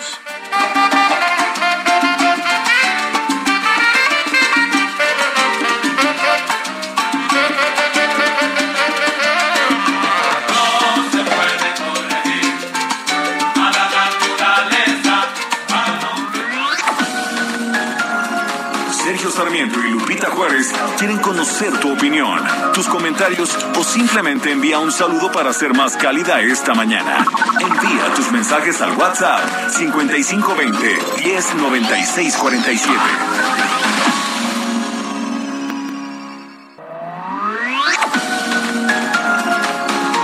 Continuamos con Sergio Sarmiento y Lupita Juárez por El Heraldo Radio.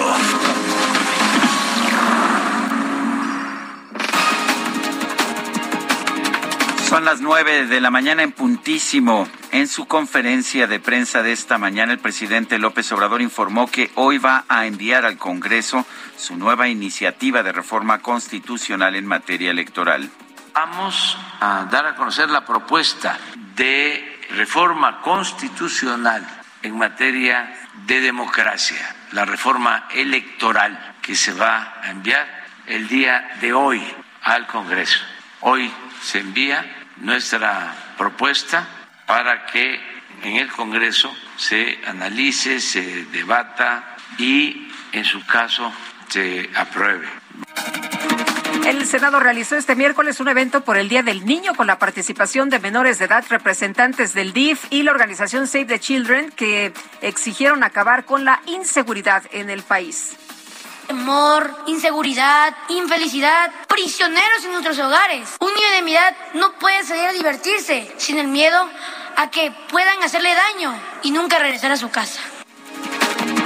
Con 261 votos a favor, 211 en contra y dos abstenciones, la Cámara de Diputados aprobó la minuta que prohíbe la importación y exportación de cigarros electrónicos, vapeadores y otros sistemas alternativos de consumo de nicotina.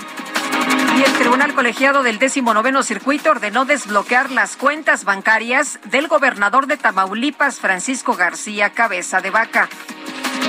El gobierno de la Ciudad de México publicó los nuevos lineamientos para que los restaurantes del centro histórico coloquen enseres en la vía pública como parte del programa Ciudad al Aire Libre que se enfoca a reducir los casos de COVID-19. La Unión Europea señaló que la pandemia de COVID-19 ha entrado en una nueva etapa que requiere centrar la atención en el rastreo de variantes del virus y reforzar la producción de vacunas. El portavoz del gobierno de Rusia, Dmitry Peskov, advirtió que Moscú podría detener el suministro de gas a más países de la Unión Europea si estos se niegan a pagar en rublos. Tu suegra llegó. Mi suegra llegó. Va a las, a las suegras. Les tocó, ¿eh? Les tocó. En redes sociales hizo tendencia el nombre del Papa Francisco debido a que en su audiencia general en la Plaza de San Pedro pidió superar los prejuicios sobre los vínculos creados por el matrimonio, especialmente entre suegra y nuera. El Papa pidió a las familias tratar bien a las suegras y dejarlas disfrutar a sus nietos. Sin embargo, advirtió que la lengua es uno de los peores pecados de las suegras, por lo que les recomendó mantenerse atentas. Almeno farli felici, anche a voi suocere vi dico, state attenta con la lingua, eh? perché la lingua è uno dei peccati più brutti delle suocere, no? state attenti.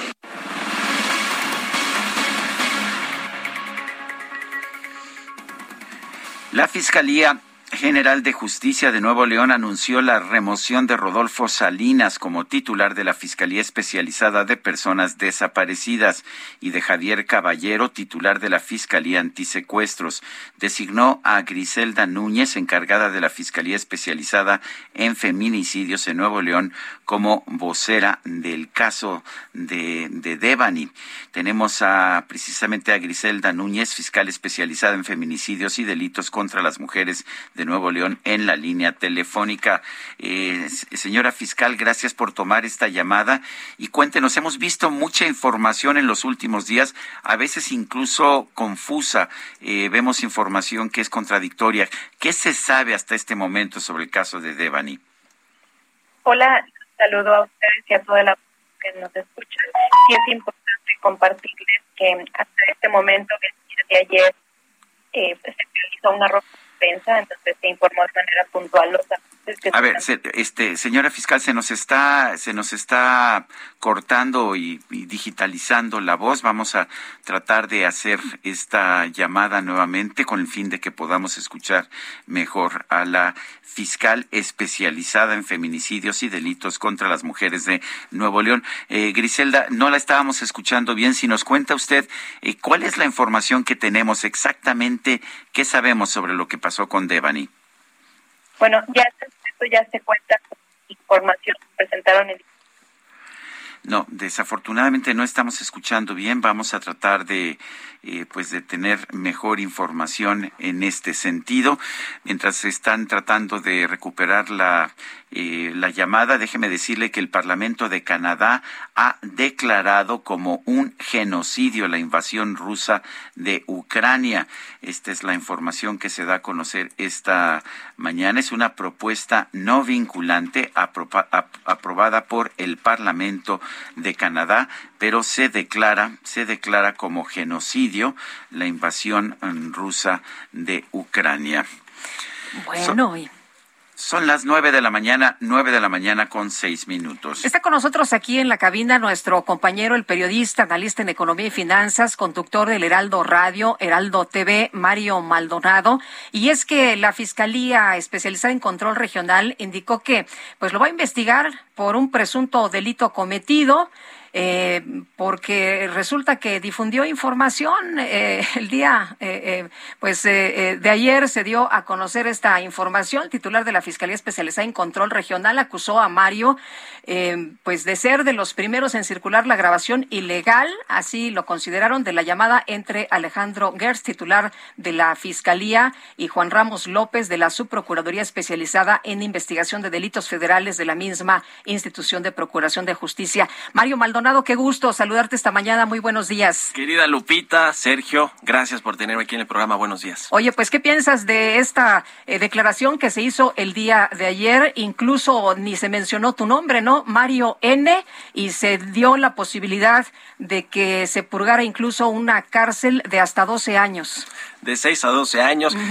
Pues mira, la verdad muy sorpresiva esta... Eh, pues estas declaraciones que hizo ayer el, fiscal Castillo eh, con respecto a esta investigación que bien ya nos habían adelantado que se está haciendo por la intervención de comunicaciones entre el fiscal general de la República Alejandro Gers y el fiscal Juan Ramos que ciertamente pues son ilegales. Ojalá que la fiscalía dé con los responsables de Pero quienes. tú no hiciste esa grabación. No, no, tú, no, tú no interviniste el teléfono de nadie. No, no, absolutamente no. Lo que hice yo fue poner un tweet una publicación en mi cuenta de Twitter con la liga de YouTube, que es una plataforma de internet pública donde se suben videos, eh, diciendo que era pues un presunto audio. Tuve además la, el cuidado, creo yo, de utilizar eh, estas palabras de presunción de la filtración. De hecho, nadie ha negado, nadie ha negado que el audio sea real, ¿no? Exacto. Al revés, más bien en algunas entrevistas que ha dado el propio fiscal Gesmanero, pues ha reconocido que pues es, es él, que es su voz y que son sus declaraciones. Que, Exactamente, aquí mismo estuvo. Sí, aquí mismo estuvo. Eh, pero tú nada más difundiste lo que ya era público. Exactamente, era público porque estaba en una plataforma pública de Internet que se llama YouTube. Me pareció de interés público y periodístico, sobre todo, darla a conocer. Después de haber tomado ciertas precauciones de revisar la, la, grabación, de preguntar expertos en cosas técnicas de si es real, si puede ser un montaje, etcétera. Y después fui a publicarlo en mi cuenta de Twitter con estas, estas palabras de presunción. Después o antes de mí, la verdad no sé, porque de lo que se me acusa es que yo fui supuestamente el primero o la primera persona en publicarlo. Por lo cual. Tú y Nina, ¿no? Yo y Nina R, que es una activista que, por cierto, ella está relacionada con la familia política del fiscal, este caso de eh, Alejandra Cuevas y, todo el problema que, digamos, eh, finalmente tiene, tiene relación con ellos. Eh, el, delito, el, delito, sería haberlo publicado primero? Por, por primera vez, que yo no sé si fui yo el que lo publicó por primera vez o la segunda o la tercera o la quinta persona, yo me pareció de interés periodístico. ¿Sabías tú cuántas vistas llevaba el, el audio de YouTube cuando, la, cuando lo difundiste? No lo recuerdo, no lo Pero recuerdo. Pero ya llevaba algunos, algunas vistas, ¿no? Yo creo que sí, me, creo que ha sido el primero, sí, ¿no? Sí, sin lugar a dudas. Ahora, eh, no sé, habrán pasado más de 12 horas de que se subió a esta plataforma y que yo lo publiqué eh, en mi cuenta de Twitter. Eh, ese, ese, digamos, es la, la, imputación, o por, lo que soy parte de esta investigación de la Fiscalía General de la República, que a mí, a todas luces, me parece, pues, un tema de acoso a un periodista por las palabras que además virtió las expresiones del fiscal Castillo ayer en este programa de radio, en las que dice que yo soy parte de esta acción concertada, presuntamente, ¿no? Porque está en investigación. Es un caso que además creo que le falta mucho, no tienen mucha, muchos datos, eh, denuncian a Telmex, dicen que yo soy parte de esta operación concertada porque pues yo fui el primero en publicarlo y como yo he eh, publicado cosas en contra, dicen ellos, del fiscal Gersmanero, que entonces pues, eso, pues de todo parece que pues a mí me lo pasaron porque como yo soy crítico del fiscal. Acción concertada es un término que se utiliza para, para la figura de asociación delictuosa, ¿no? Sí, sí, sí. O sea, eso lo están diciendo claramente para, para señalar que esto es grave. Sí, correcto, y por eso me ponen Mario N como un presunto responsable de un delito grave que amerita prisión de 6 a 12 años eh, eh, sin probar nada. Me parece que el fondo del asunto, más allá de las grabaciones, que por cierto son, fueron tan de interés público y periodístico, que, los usar, que las usaron los ministros de la Corte para votar 11 a 0 en contra de lo que estaba tratando de litigar, entre comillas, el eh, fiscal Gertz con los ministros de la Suprema Corte de Justicia. Es decir, tan era de interés eh, público que se utilizó por parte de la Corte, para, para dar su, sus votos con respecto al caso que promovía el fiscal. ¿Cuál sería el delito? Porque escuchaba yo eh, y, y, leía las declaraciones de este funcionario y decía, hay un delito entre quien grabó de manera ilegal la llamada del fiscal y quien comenzó a difundirla. ¿Cuál sería el delito? Pues comenzar a difundirla, ese supuestamente. Mira, yo he hablado con, yo no soy abogado, por supuesto, he hablado con, con muchos abogados penalistas y con expertos en temas en, de derecho de telecomunicaciones y radiodifusión, y la verdad es que todo el mundo me dice que no hay materia, que el interés superior de que se conociera la información. El interés público está eh, sobre este tema, porque además yo no buscaba atacar al fiscal general de la República de forma directa, ni mucho menos. Es mi trabajo revelar este tipo de cosas porque le ayudan a la ciudadanía, al pueblo, como dice el presidente López Obrador, a tomar mejores decisiones en términos de sus derechos y responsabilidades eh, que tienen. Entonces, ese, ese fue mi único objetivo. A mí no me la mandó eh, nadie para que public, para publicarla y me dijo, oye, públicala porque así vamos a golpear al fiscal Manero. Oye, mi querido Mario N., digo, perdón, Mario Maldonado, ya que sí te conocemos. Eh, evidentemente yo también pienso que no hay materia, no, no hay forma en que, en que puedan ellos pues evadir el artículo sexto y séptimo de la Constitución que garantizan la libertad de expresión. Pero eh, así hay un punto muy importante. En lo que sí hay evidencia y lo que sí hay materia jurídica es en el daño moral que te están haciendo. ¿Has pensado tomar ah, acciones legales por daño moral en contra del subprocurador y el del, subprocurador y el fiscal? Pues mira, de entrada, eh, mi primera defensa es pública y periodística porque es a lo que me dedico, es lo que sé hacer, es lo que he hecho en, eh, más de 16 años eh, eh, ininterrumpidamente. Y obviamente pues sí he platicado con eh, abogados, estoy viendo el tema de la defensa legal porque a pesar de que pareciera que no hay materia, pues tengo que tomar las previsiones necesarias, legales. En principio lo voy a hacer, no he pensado en este tema, Sergio, honestamente. Más que ya sabemos que el, que el fiscal Alejandro Gertz Manero pues estuvo en la cárcel durante mucho tiempo a, a, una persona de su familia política, a pesar de que finalmente cuando llegó a la Suprema Corte, los 11 ministros dijeron que no había materia. O sea que aquí en México sí se puede encarcelar a alguien aunque no haya materia. Sí, e, eso es, eso lo, me parece lo crítico, lo delicado de, del caso de los periodistas, porque además efectivamente no es la primera vez, lo ha hecho el fiscal con la familia política, ha encarcelado a una mujer que ahora sabemos fue inocente y que 11 ministros de la Suprema Corte de Justicia, el máximo tribunal del país le dieron la razón a la, a la, a la señora que finalmente está ahora en libertad, pero lo ha hecho o intentado hacer con los investigadores, con los científicos, con el ex consejero jurídico de la presidencia judicial, que yo creo que por ahí viene el tema también, es decir, el trasfondo de estas publicaciones que ha hecho el ex consejero en la revista Proceso, eh, eh, él considera que es un ataque y me parece a mí que fue parte de la reacción de la fiscalía, pues entonces salir a intimidar a los periodistas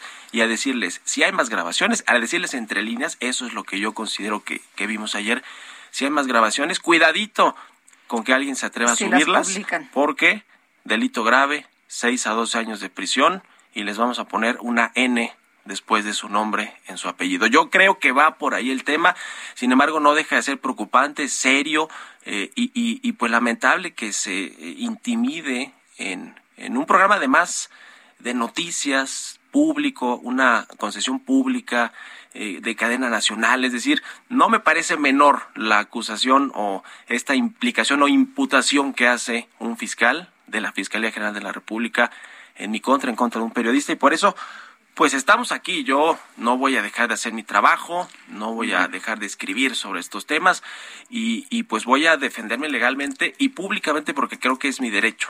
Muy bien. Pues Mario Maldonado, como siempre, agradecemos que puedas platicar con nosotros, además en este que es tu espacio. Muchas gracias, mi querido Mario. Muy buenos días. Muchas gracias, Mario N. Maldonado. Mario Muchas Maldonado. gracias, Mario gracias y Maldonado. buenos días. a Son todos. las 9 de la mañana con 15 minutos.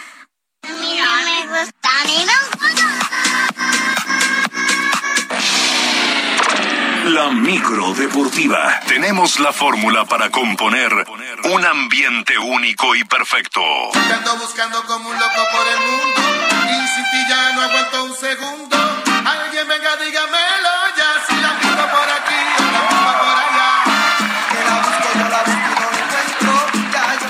Estamos muy guapachosos. Pa- no, no parece jueves, parece viernes.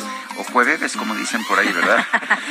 ¿Cómo Ah, no, estás? Nunca mente, nunca mente. No, Julio. sí. Sí, Ah, ah, sí. Julio Romero, No, sí, bienvenido. No, ¿cómo estás, Ay, Lupita? esos de la micro deportiva, Amigos de la qué bárbaros. Este, no, viva, viva el jueves, no, por supuesto. Es que hace calor, ¿no? Hace calorcillo ya. Yo aquí estoy bebiendo Ya se- mi ya botella calor. de agua. Está bien, para empezar, está bien. ¿Es agua? Es agua, Guadalupe. Oye, este, es agua N. no, bueno. Oigan, este, vámonos rápidamente echando lámina informativa.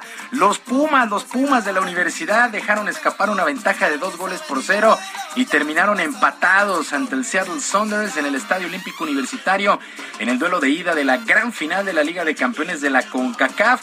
Juan Ignacio Dineno a los minutos 38 y 48 marcó para los universitarios, mientras que Nicolás Lodeiro con dos penaltis puso los números definitivos.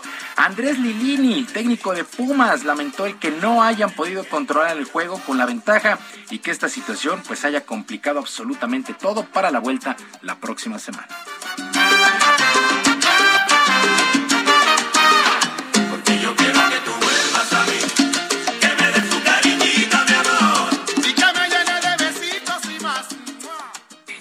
Pusimos 2 a 0, eh, no tuvimos esa capacidad de mantenernos eh, un poco lejos de nuestra portería y jugar más en campo rival.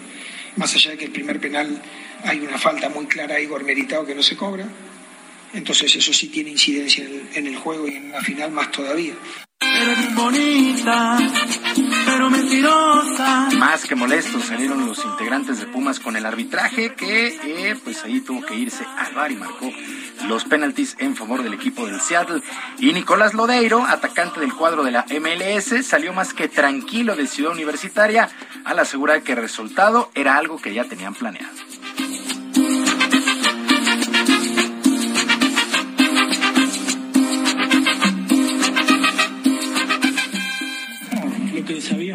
Demostró lo que, lo que nosotros habíamos visto, un equipo fuerte, un equipo que juega muy bien en su casa, tiene jugadores muy rápidos y nos preparamos para esto, porque las finales son partidos difíciles, pero nunca hay que rendirse. Si bien ellos por el momento jugaron mejor, eh, sabemos que, que Puma es un gran equipo, pero nosotros también tenemos nuestras cosas bueno, tener- tenemos que mejorar y saber que, todavía falta.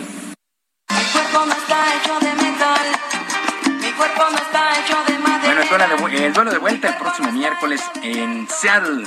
Eh, pues condiciones ya muy complicadas para el equipo de los Pumas, pero ellos confían en sacar un buen resultado y los eh, Seattle Sounders pues aseguran que finiquitarán el compromiso en casa.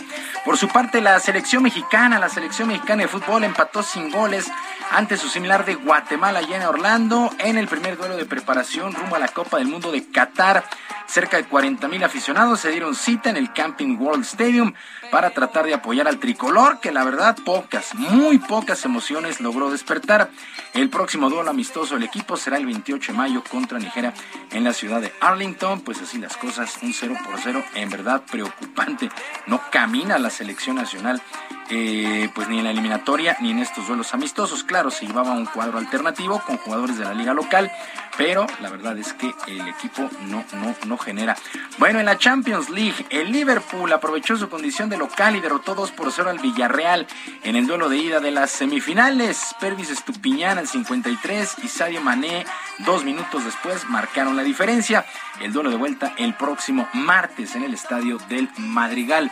Eh, esta Champions que la verdad es que ha estado interesante. Batalló de más el Liverpool, pero sacó el resultado. La verdad es que la próxima semana, bueno, ya nos estamos frotando las manos. Ya apenas dio el silbatazo final y ya queremos que sea que sea miércoles para ver el City El, regreso, el, el- el duelo de, de, de vuelta del Real Madrid Va a contra el Manchester va a estar, City. en verdad va a estar La, buenísimo. la verdad es que el, el- el partido de ayer fue, de anteayer fue cardíaco. Sí, de los mejores que ha habido del año, ¿eh? Así es. La verdad es que me atrevería a decir que de los mejores que ha habido del año, un 4-3 espectacular. Bueno, y por segundo año consecutivo, los Jaguares de Jacksonville tendrán la primera selección colegial el día de hoy en el draft del fútbol americano de la NFL que se estará llevando a cabo allá en Las Vegas. Posterior a los Jaguares, elegirán los Leones de Detroit, los Tejanos de Houston y los dos equipos de Nueva York con los Jets y los Gigantes como los cinco primeros. El ala defensivo Aidan Hutchinson de Michigan, Trevor Walker, pues es- son los principales candidatos para salir elegidos en la primera ronda. Bueno, pues también eh, ahí está Evan Neal, eh, pues de Alabama. Vamos a ver qué, qué es lo que sucede. Dicen que los jaguares de Jacksonville van por un mariscal de campo, a ver qué es lo que sucede. Casi, Pero casi siempre la primera selección es un mariscal Sí, de campo. sí, y bueno, a ver, los jaguares de Jacksonville, segundo año consecutivo que, que elegirán primero. Bueno, playoffs en el básquetbol de la NBA. El equipo de los Bucks de Milwaukee, los actuales campeones, están en la siguiente ronda en las semifinales de la Conferencia del Este. Se impusieron ayer 116 a 100 a los Toros de Chicago. Giannis Antetokounmpo, 33 puntos, 9 rebotes y 3 asistencias. También los guerreros de Golden State están en las semifinales, pero en la Conferencia del Oeste, Golden State venció 102 a 98 a los Nuggets de Denver. El mexicano Juan Toscano no jugó, se quedó en la banca para Golden State. Stephen Curry, 30, 30 puntos. Así es que Milwaukee y Golden State están en la siguiente ronda allá en la NBA. Actividad en el béisbol de las grandes ligas. El día de ayer los Cardenales de San Luis derrotaron 10 carreras por 5 a los Mets, pero esta no fue la noticia. La noticia es que ya se armó la primera bronca de la temporada. Bueno, se vaciaron las bancas en la octava entrada, se dieron con todos los Mets y los Cardenales, eh, si usted tiene la oportunidad de, verlo, pues échele un ojo a esta mega bronca porque hasta los pitchers del bullpen que está en el jardín central se comenzaron a brincar la, la cerca porque se armaron, se armaron los catorrazos, como dicen por ahí. Bueno, pero triunfo para los Cardenales. Los Cachorros de Chicago vencieron 6 por 3 a los Bravos de Atlanta. Buen triunfo el día de ayer para Cachorros. Los Cerveceros de Milwaukee, 3 por 1 sobre los Piratas de Pittsburgh. Los Padres de San Diego 8 por 5 sobre Cincinnati y los Diamondbacks impusieron 3 por 1 a los Dodgers. Por cierto, por cierto, el día de hoy el pitcher mexicano Humberto Castellanos buscará su segunda victoria de la campaña con los Cardenales que se estarán midiendo a los propios Diamondbacks de Arizona. Ya, ya con mucho sabor, ¿eh? ya con mucho es. sabor la Grandes Ligas. Mi sugerencia, dale un aumento al cacharpo, ¿eh? se lo merece. Le doy un aumento, perfecto, perfecto. Este, le aumentaremos 20 pesillos, 20 pesillos. Él solo se aplaudió, ¿viste? Hace cuenta, el día de hoy. Híjole, bueno, está bien. Hoy sí se la, la verdad es que sí se la ganó. Eh, pues no, no lo ponemos a limpiar las llantas de la micro. Sergio Lupita, amigos del auditorio, la información deportiva el día de hoy. Muchas gracias. Muy buenos días. ¿Qué más? ¿Qué más? ¡Qué maravilla era! Son las nueve, nueve de la mañana con 23 minutos. Rápidamente en los mercados baja el índice de precios y cotizaciones de la Bolsa Mexicana 0.7%, sube el Dow Jones 0.2%, baja el Nasdaq, pero poquito esta vez 0.04%. El peso en ventanillas bancarias 21.09, sí, 21 pesos con 9 centavos. Ha perdido terreno el peso en los últimos días. 9 con 24, nuestro número para mensajes de WhatsApp es el 55 20 10 96 47. Regresamos. A la naturaleza, a lo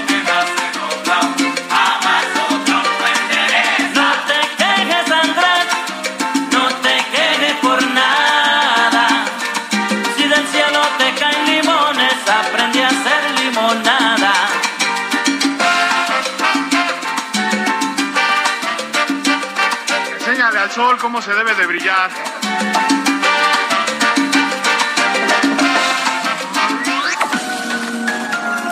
Sergio Sarmiento y Lupita Juárez quieren conocer tu opinión, tus comentarios o simplemente envía un saludo para ser más cálida esta mañana. Envía tus mensajes al WhatsApp 5520 109647.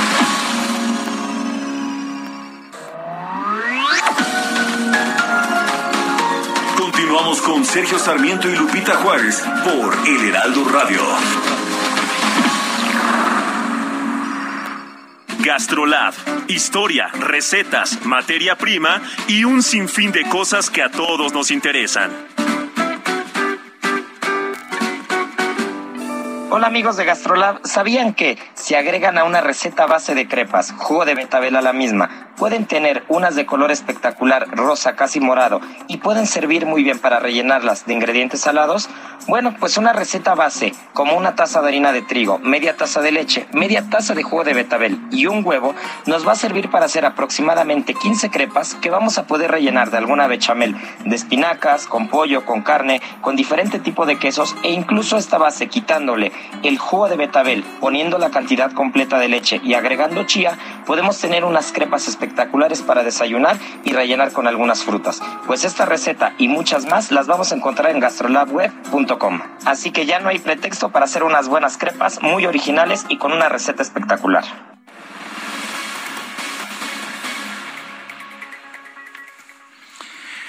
Son las nueve de la mañana con treinta y dos minutos. Vamos a continuar con esta entrevista que no habíamos podido concretar con Griselda Núñez, fiscal especializada en feminicidios y delitos contra las mujeres de Nuevo León. Se nos cortaba la llamada, más bien eh, había fluctuaciones en el volumen de la llamada y no podíamos uh, realmente escucharla. Griselda, nos estaba usted contando exactamente qué sabemos del caso de Devani. Bien, el día de ayer nosotras, eh, a través de una conferencia de prensa, se informó de los últimos momentos y el video que fue captado en el lugar del hallazgo. El lugar del hallazgo fue en un hotel denominado Nueva Castilla, en donde podemos observar dos tomas de dos cámaras, en donde en la primera cámara observamos una primera toma donde eh, se ve a Devani eh, caminando y se ve que posteriormente en una segunda cámara ella ingresa al interior de, de este motel conocido como Nueva Castilla.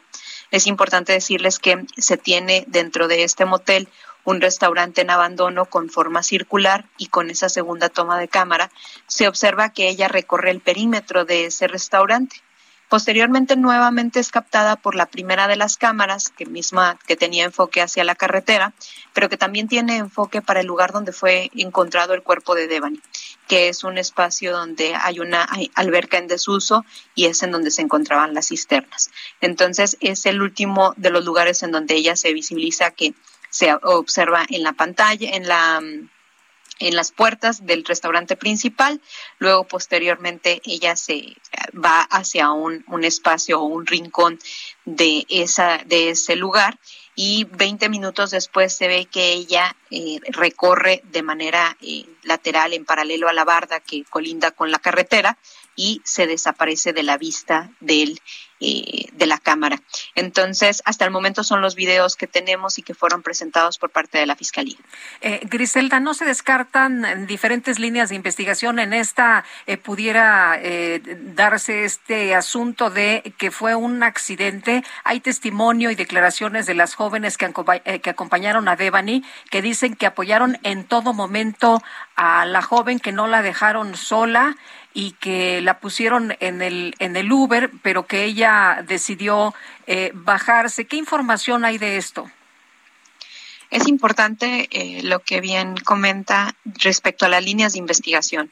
Todas las líneas de investigación se encuentran abiertas. En el caso de Nuevo León, toda muerte de mujer es investigada con el protocolo de feminicidio y esto conlleva a que todas las eh, probabilidades de los hechos que hayan, eh, que se tengan como, como posibilidad estén siendo agotados con debida diligencia y por supuesto con perspectiva de género. Entonces, ser como muy puntual en el tema, todas las líneas de investigación se encuentran siendo investigadas en estos momentos a través de diferentes videos, imágenes, dictámenes, testimonios y por supuesto pericias que nos permitan hacer de manera eh, interdisciplinaria llegar a la verdad de los hechos. Respecto a los, las participaciones que han tenido diversas personas a través de la opinión pública compartirles que justo en la carpeta de investigación nosotros recabamos testimonios de las personas que estuvieron con ella en el eh, previo a que se hace la desaparición de la misma. Entonces esa información ya obra dentro de la investigación y bueno, entendemos que ellas, bueno, tienen el derecho a la libertad de expresión, pero todo ello tiene que ser eh, documentado y tiene que formar parte de la investigación para que de esta manera podamos encontrar la verdad de los hechos. Eh, Griselda, ¿es la fiscalía que usted encabeza la que se está haciendo cargo de la investigación o es, o es alguna otra fiscalía? es, eh, por supuesto, la, la, Fiscalía Especializada en Feminicidios a través de la Unidad de Investigación y Litigación Estatal de Feminicidios. Es importante compartirles que cuando hay la desaparición de una mujer, primeramente eh, es tomado el, el, asunto por la Fiscalía Especializada en Desaparecidos. Cuando se hace el hallazgo de un cuerpo es cuando, eh, en este caso, la unidad de investigación a mi cargo comienza a actuar bajo el protocolo de investigación de feminicidio y es cuando comenzamos a realizar ya las actuaciones de investigación. Entonces, si la información y los datos que se habían recabado eh, en 13 días que se llevó a cabo la búsqueda de Devani ya se fueron allegados a la, a la investigación que tenemos a partir del hallazgo del cuerpo de Devani y se está siendo investigado en dos vertientes. Es muy importante que esto eh, se tenga presente. Primero tenemos que esclarecer los hechos y para la familia y por supuesto para Devani encontrar la verdad, la memoria y la justicia. Y el segundo de los elementos también tiene que ver con las probables omisiones que se hayan realizado con motivo de la búsqueda y localización de Devani.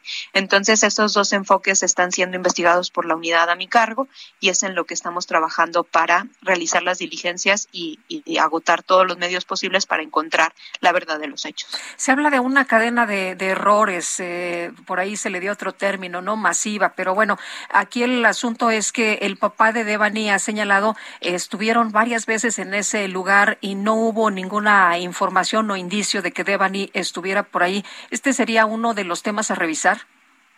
Por supuesto, es correcto. Esta información son 13 días, así como fue presentado el día de ayer por parte de la Fiscalía esos momentos o esas fracciones del video.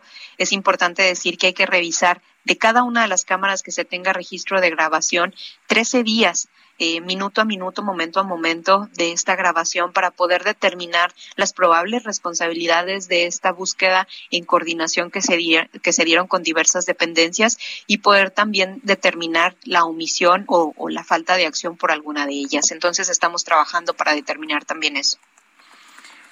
Bueno, Griselda Núñez, fiscal especializada en feminicidios y delitos contra las mujeres de Nuevo León, gracias por tomar nuestra llamada.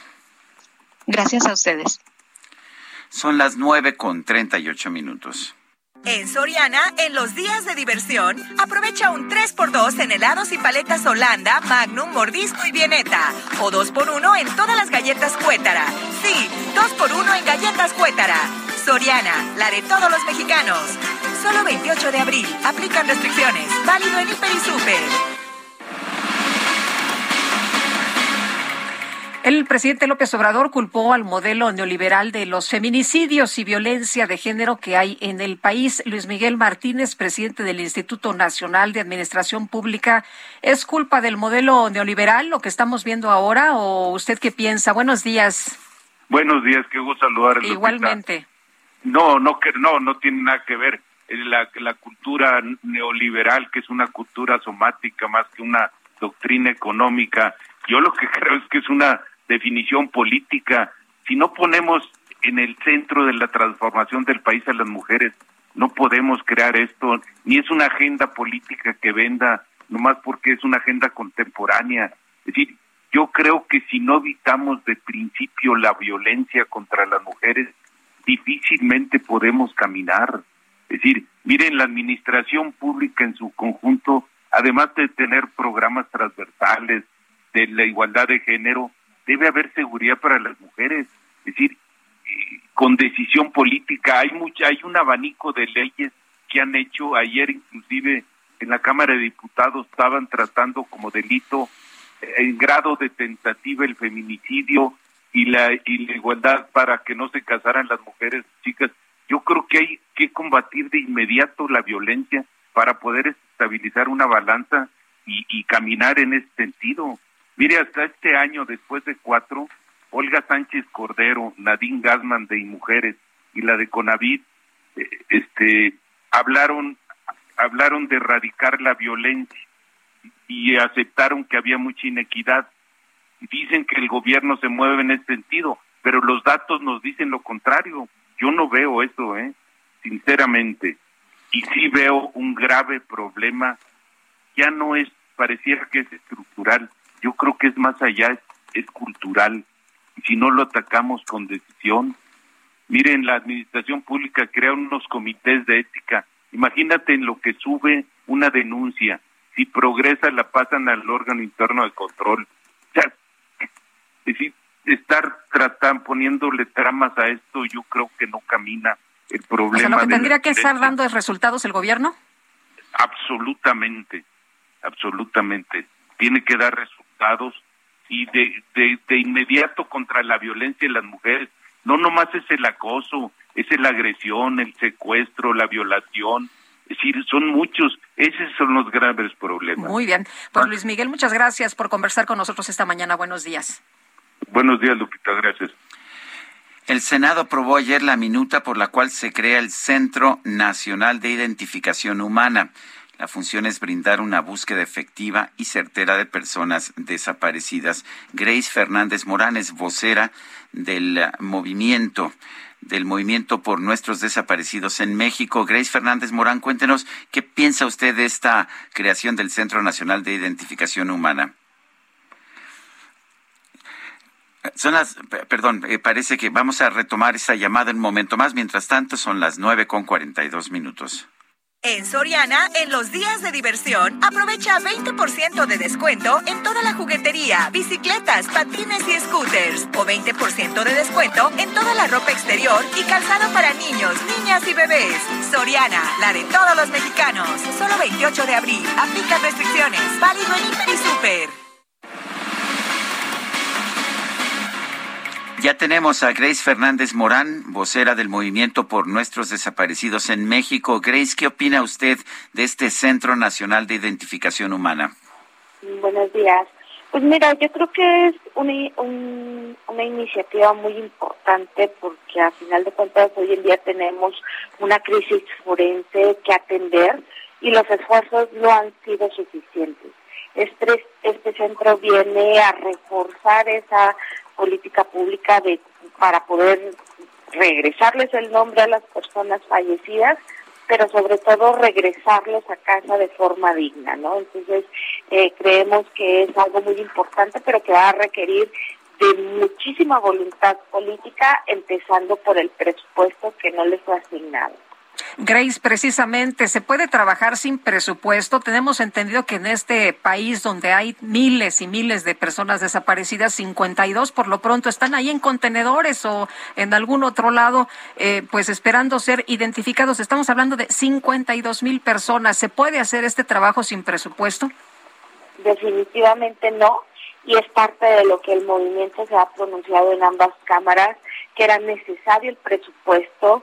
El día de ayer, eh, la mesa directiva de la Cámara de Senadores envió un exhorto a la Secretaría de Hacienda para asignar recursos para la operación del centro, ¿no? Eh, incluso diputados, senadores, eh, del, del partido en el gobierno nos decían no se preocupen va a haber presupuesto pero pues la realidad es que volteamos a ver a la comisión de búsqueda y no completa no eh, eh, volvemos al tema de que los estados no invierten en la búsqueda de las personas y mucho menos en la identificación de los fallecidos no identificados entonces eh, la federación sigue subsidiando de dónde va a agarrar el centro. Ahora sí que parece la barcola, ¿no? Con los mismos tres pesos ahora va a tener que hacer que funcione este centro y eso es una de las principales preocupaciones de las familias. ¿Qué capacidades debe tener este Centro Nacional de Identificación Humana? Eh, capacidades técnicas para tener una idea de cuánto presupuesto requeriría. No, bueno, si volteamos a ver el Centro Regional de Identificación Humana que existe ya en Coahuila, ese costó 130 millones de pesos construirlo, ¿no? Mantenerlo eh, y las operaciones, pues, son todavía más costosas, pero estamos hablando de que eh, la envergadura o el tamaño que debe de tener este centro nacional que va a venir a apoyar eh, por lo pronto a las a los estados que no tienen un centro regional o que tienen más fuerte el colapso pues tendría que ser por lo menos el doble o el triple de la capacidad. Entonces estamos hablando de alrededor de 600 millones de pesos para por lo menos poder tener la capacidad, la infraestructura que se requiere para poder dar eh, una batalla, ¿no? Decíamos que eh, cuando se construyó el mecanismo extraordinario de identificación forense, hacíamos un cálculo de que 100 personas trabajando eh, únicamente en la identificación nos podía tomar como 40, 50 años identificar a estas 52 mil personas. Entonces, eh, para poder reducir el tiempo, pues tendríamos que tener muchísima más capacidad humana y tecnológica, ¿no? Grace Fernández Morán, gracias por conversar con nosotros. A ustedes, Sergio, un abrazo. Otro para ti, muy buenos días, gracias Grace. Sí, Acapulco amanece con un auto con cinco cuerpos, todos de hombres asesinados y torturados en la cajuela. En cartulinas se les acusa de robar autos y también motocicletas. En eh, un automóvil compacto fueron localizados los cinco cuerpos en la entrada de la colonia La Venta, cerca de la caseta de la autopista del Sol, allá en el estado de Guerrero. Pues sigue, sigue la violencia y los ajustes, dicen las autoridades, ¿no? Que son entre ellos los ajustes de cuentas. Son las nueve de la mañana con cuarenta y siete minutos. Que reviva la Feria de Puebla del 28 de abril al 15 de mayo. Disfruta de juegos mecánicos, show de patinaje sobre hielo, circo, palenque, corredor gastronómico, toros en el relicario, conciertos de primer nivel en el Teatro del Pueblo, comenzando con Marc Anthony. Consulta feria.puebla.go.mx y redes sociales. Acceso 50 pesos. Niños con estatura menor a un metro, personas de la tercera edad o con discapacidad, entrada libre. Que reviva la Feria de Puebla. La Secretaría de Seguridad Ciudadana de la Ciudad de México y la Liga BBVA están trabajando de manera coordinada en protocolos de seguridad para los estadios. Miquel Arriola es presidente de la Liga MX, está en la línea telefónica. Miquel, cuéntanos de estos protocolos. Lupita, Sergio, qué gusto saludarlos. Pues mira, ayer tuvimos una reunión que convocó el secretario de Seguridad Ciudadana de la Ciudad de México, también con todos los mandos policíacos de los municipios y de los estados, donde la Liga MX tiene actividad no solamente en la primera división, sino en expansión y femenil. Imagínense que jugamos mil partidos al año, 2.6 partidos al día juega la Liga BBVA MX. Y el taller que inició hace dos días y terminó el día de ayer está enfocado en reforzar ese protocolo, cómo podemos seguir trabajando de manera eh, coordinada con los clubes, con los estadios y con los mandos, subrayando lo que ocurrió en Querétaro el 5 de marzo, ese reprobable hecho que nos ha dejado muchas lecciones, sobre todo respecto de los famosos grupos de animación eh, o barras.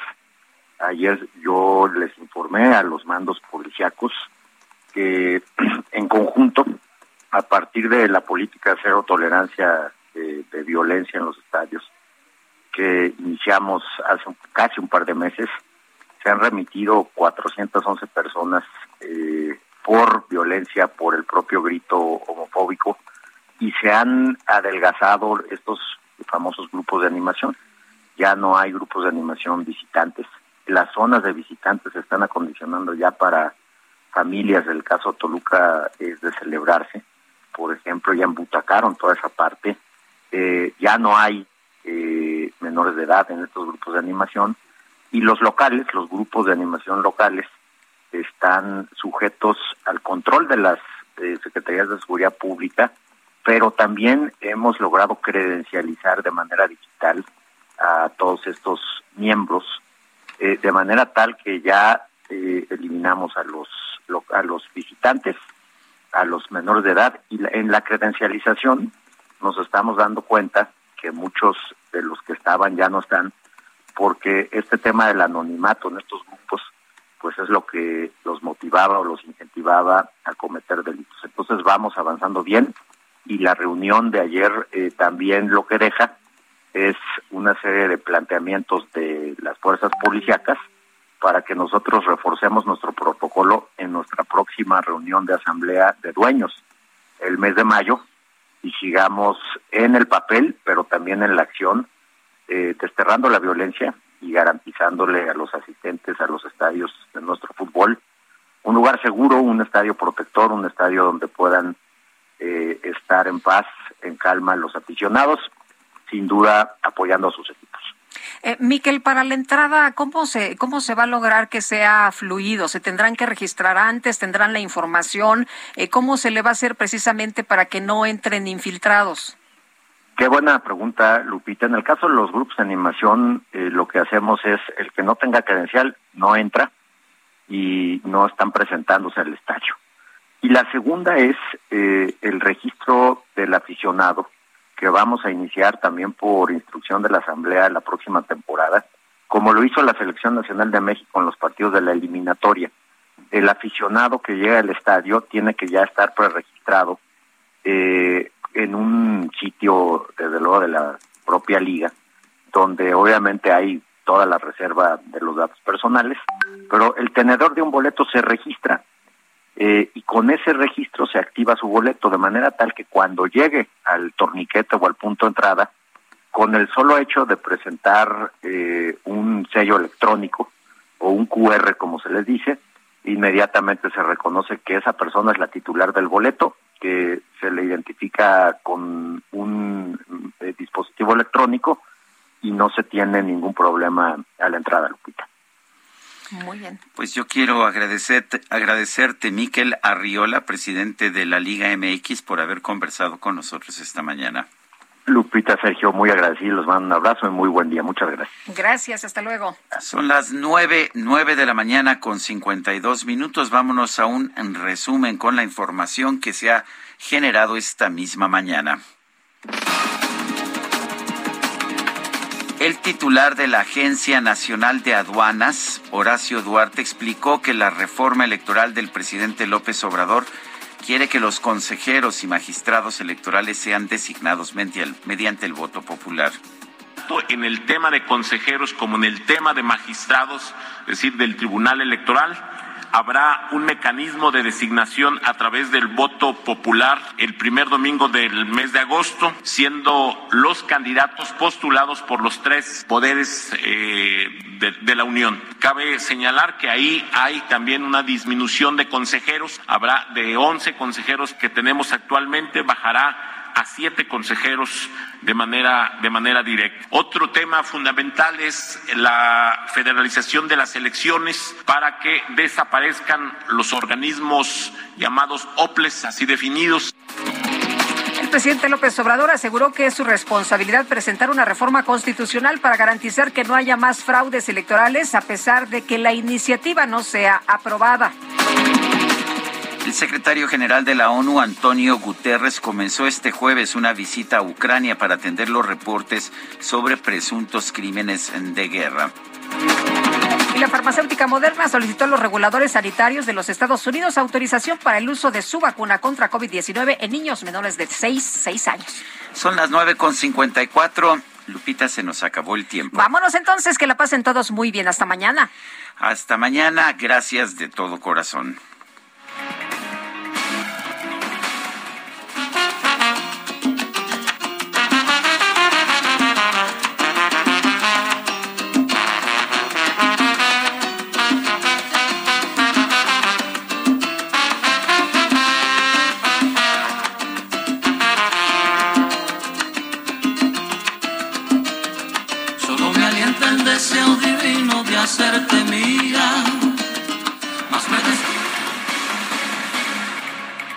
Heraldo Media Group presentó Sergio Sarmiento y Lupita Juárez por El Heraldo Radio.